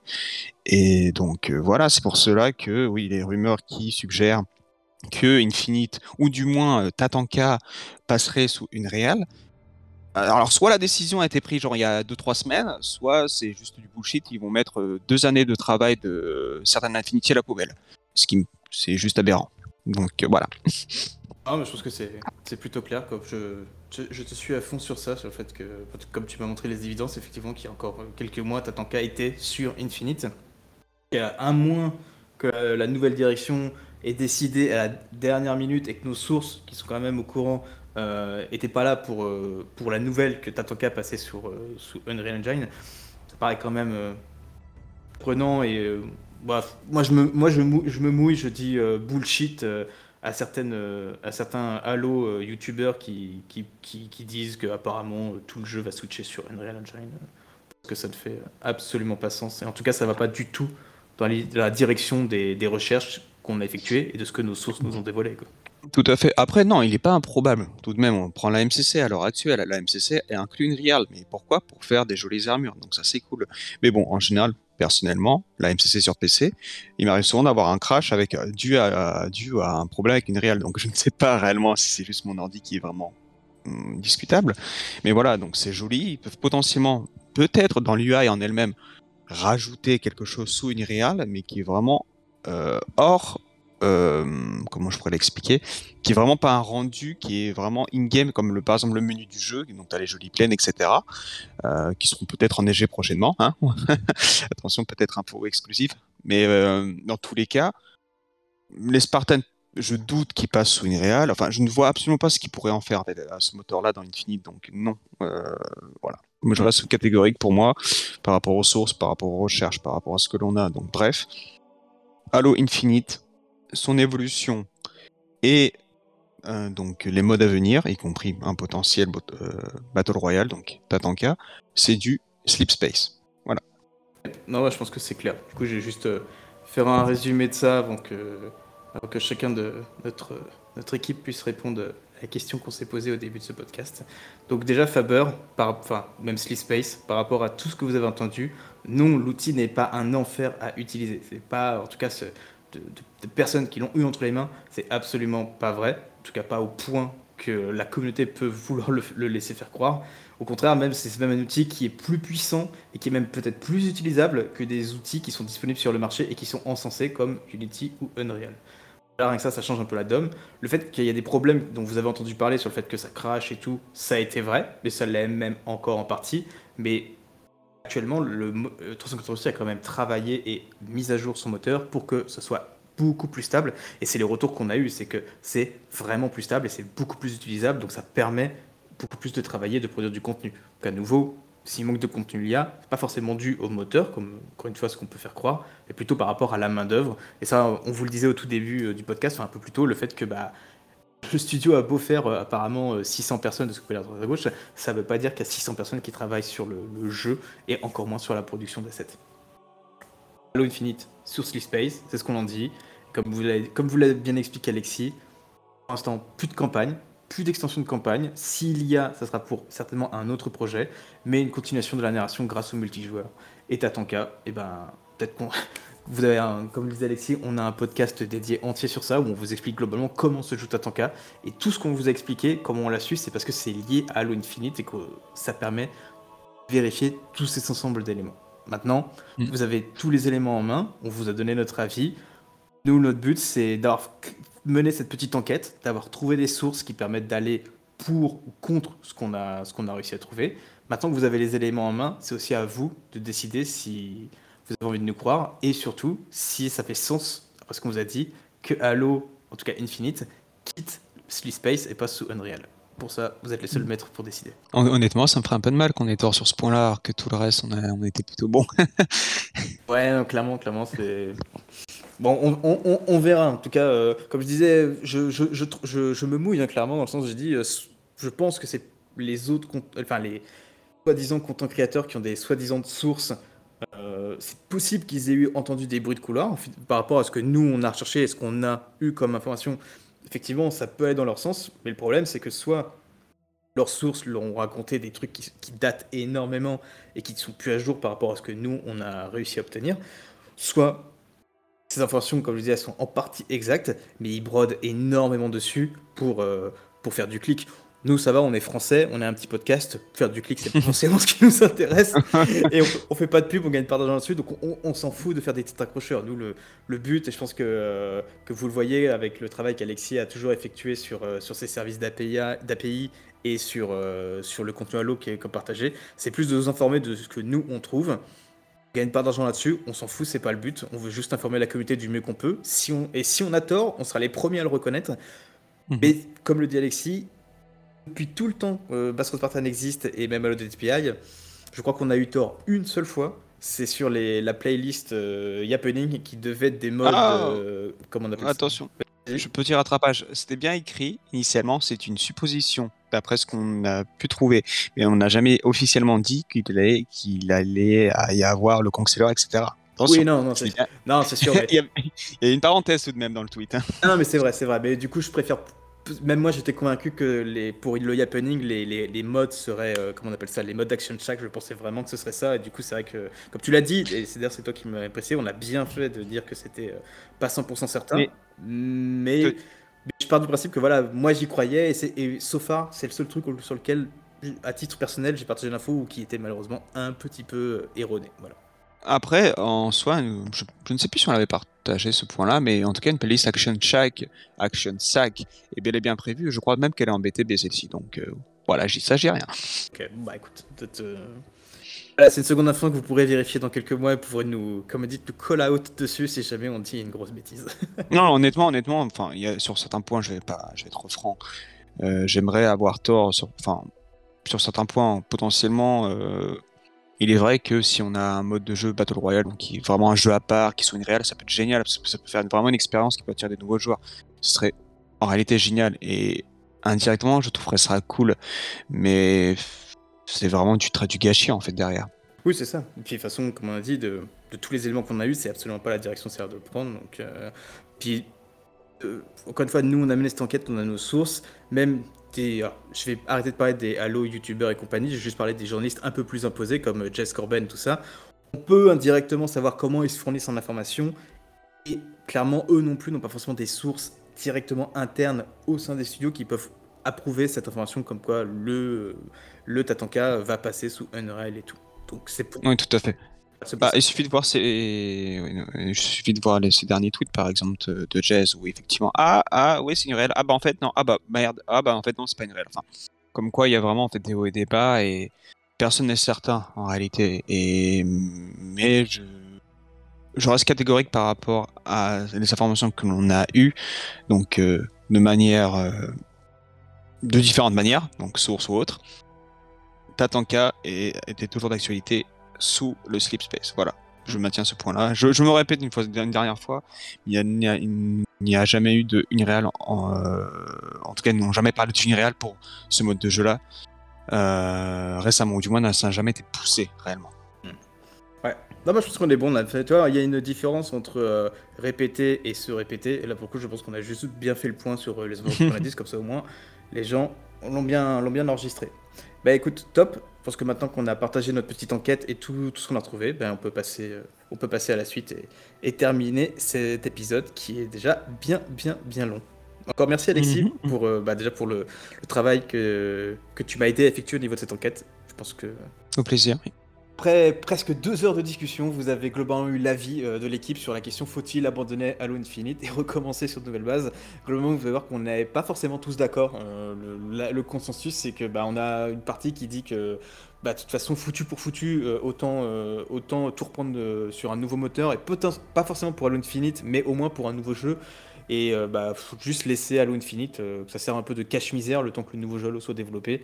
Et on, bah, une autre partie qui pense que bah, en fait, euh, autant continuer sur l'Infinite et fixer le jeu et qu'il ait le droit à son arc rédempteur, même si le, le nom euh, est complètement entaché. Donc, voilà, on- j'espère que avec ce podcast, vous avez eu assez d'éléments pour vous faire votre propre avis et que le nôtre aura été intéressant. Si vous avez réussi à tenir les deux heures du podcast, bravo, félicitations. Je pense que c'est, c'est je, pense, c'est sûr, c'est notre épisode le plus long.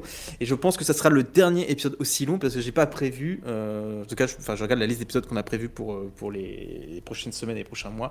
On n'a pas de nouveaux débats, et, sachant que rien que cet épisode, c'était pas le, c'était pas le débat initial de savoir s'il faut abandonner Halo Infinite. À la base, c'était juste un pamphlet contre la négativité autour du jeu. Donc, autant dire que la partie négative sur du podcast a fait 40 minutes et ça aurait, je pense que le podcast aurait duré moins d'une heure si ça avait été le cas. Donc, je vous remercie. Il y avait beaucoup de choses à Il y avait dire. énormément de choses à dire et je pense que cette fois on a essayé de mieux l'organiser que notre euh, tout premier épisode de Lethal Infinite où il y avait aussi énormément de choses à dire mais c'était un peu moins bien organisé. Euh, Je pense qu'on l'a mieux construit. Donc je vais, Ouais. bah, déjà, je vais remercier l'équipe euh, et avant de, de clore ce podcast, on va faire juste l'instant recommandation. C'est, on l'a déjà fait dans un épisode précédent et on va voir si on peut le, le tenir vu que c'est Vico, il tient beaucoup. En gros, c'est euh, bah, c'est libre antenne pour chaque membre de l'équipe. Est-ce que quelqu'un a envie de recommander quelque chose, que ce soit un livre, un album de musique, un jeu, un reportage, une émission de télé, j'en sais rien, un jeu du Game Pass, tout, c'est un peu votre moment, vous pouvez recommander un truc en particulier. Et je vais commencer par celui qui voulait créer cette chronique, Vico. Euh, alors sur le Game Pass, un petit jeu qui s'appelle The Forgotten City, vous le finirez en 4-5 heures. Euh, Dépêchez-vous parce que ça fait un an qu'il est sur le Game Pass, donc il risque de partir en octobre-novembre. Euh, voilà, c'est. Je vous en dis pas plus, franchement ne regardez rien sur le jeu, lancez-le, il pèse 3-4 Ouais. gigas. Il est excellent, je confirme. Pareil, je l'ai commencé, il est vraiment, euh, vraiment très bon. Il faudrait que je le termine avant qu'il quitte le Game Pass. Faisant, je suis à peut-être deux heures de jeu dessus et c'est très particulier comme jeu. Ça fait très longtemps que j'avais pas joué à un jeu aussi, euh, reposant et intrigant. Et je- comme, comme, comme dit Vico, effectivement, je ne regardez rien sur le jeu, commencez-le. Si vous aimez les jeux d'enquête, commencez-le, c'est vraiment excellent pour ça. Ace, est-ce que tu as un truc à recommander Toi, je sais qu'en ce moment, tu joues un, un petit FPS un peu rétro, euh, qui te plaît énormément. Donc, euh, est-ce que tu veux recommander un ou même plusieurs jeux en ce moment euh, ou d'autres? Alors, euh, ouais, moi, alors moi je joue à Prodeus, c'est un jeu que j'attendais il y a un moment. Il est dans le Game Pass maintenant, c'est un genre de Doom-like euh, indé qui est vraiment excellent. Je vous recommande d'essayer, hein, si vous avez le Game Pass. Mais sinon, pour recommandation, je pense que je vais rester un peu dans la sphère Halo quand même, juste pour dire que euh, je sais que je suis chiant avec ça, mais il y a toujours la MCC. euh, donc si jamais Infinite vous plaît pas, la MCC, il y a une communauté vraiment super dessus, de fans. Il y a énormément de contenu, il y a les custom browsers. Euh, donc n'hésitez pas aussi à faire un tour sur la MCC, vous ferez du bien à Halo et à vous-même, donc euh, il y a ça. Et euh, comme je disais dernièrement, moi j'ai eu la chance d'avoir un Steam Deck, jouer à la MCC dessus c'est génial. Si jamais c'est quelque chose qui, vous intéresse, ce genre de truc, vraiment le Steam Deck c'est quelque chose que je peux recommander tellement je suis surpris par la qualité de la bête. C'est vraiment le meilleur achat technologique que j'ai fait depuis quelques années. C'est vraiment excellent. Jouer à MCC dans la poche, enfin dans ses mains, c'est génial. Ou Infinite. Oh, les vidéos, c'est vrai que ça donnait envie, quoi. Ouais, c'est excellent. Puis tu peux modder, etc. Donc, euh, Et Alexis, toi, tu, veux, Ouais. tu as envie de recommander un truc ou, pas- ou c'est pas trop ton genre? Oh, si, si. euh, J'ai envie de recommander, comme beaucoup de personnes, mine de rien, euh, la série Cyberpunk.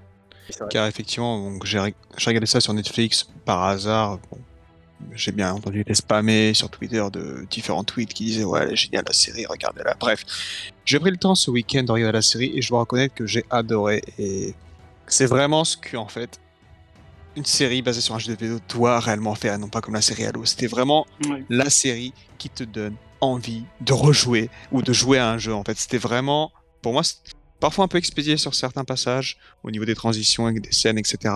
Mais globalement, l'histoire était magnifique, les musiques très sympathiques et le fait qu'il y ait des références directes à des personnages que l'on rencontre ensuite dans le jeu.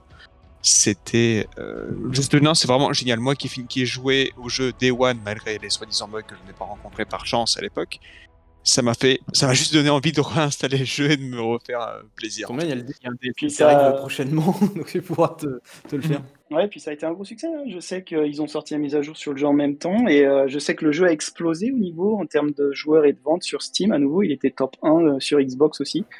Comme quoi, euh, c'est plutôt malin. C'est les mecs qui ont fait euh, un épisode de Star Wars Vision d'ailleurs, euh, si vous êtes Mhm. curieux. Donc, voilà.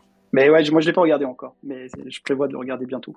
Tu devrais. Mais euh, j'allais rajouter une dernière chose par rapport à ça.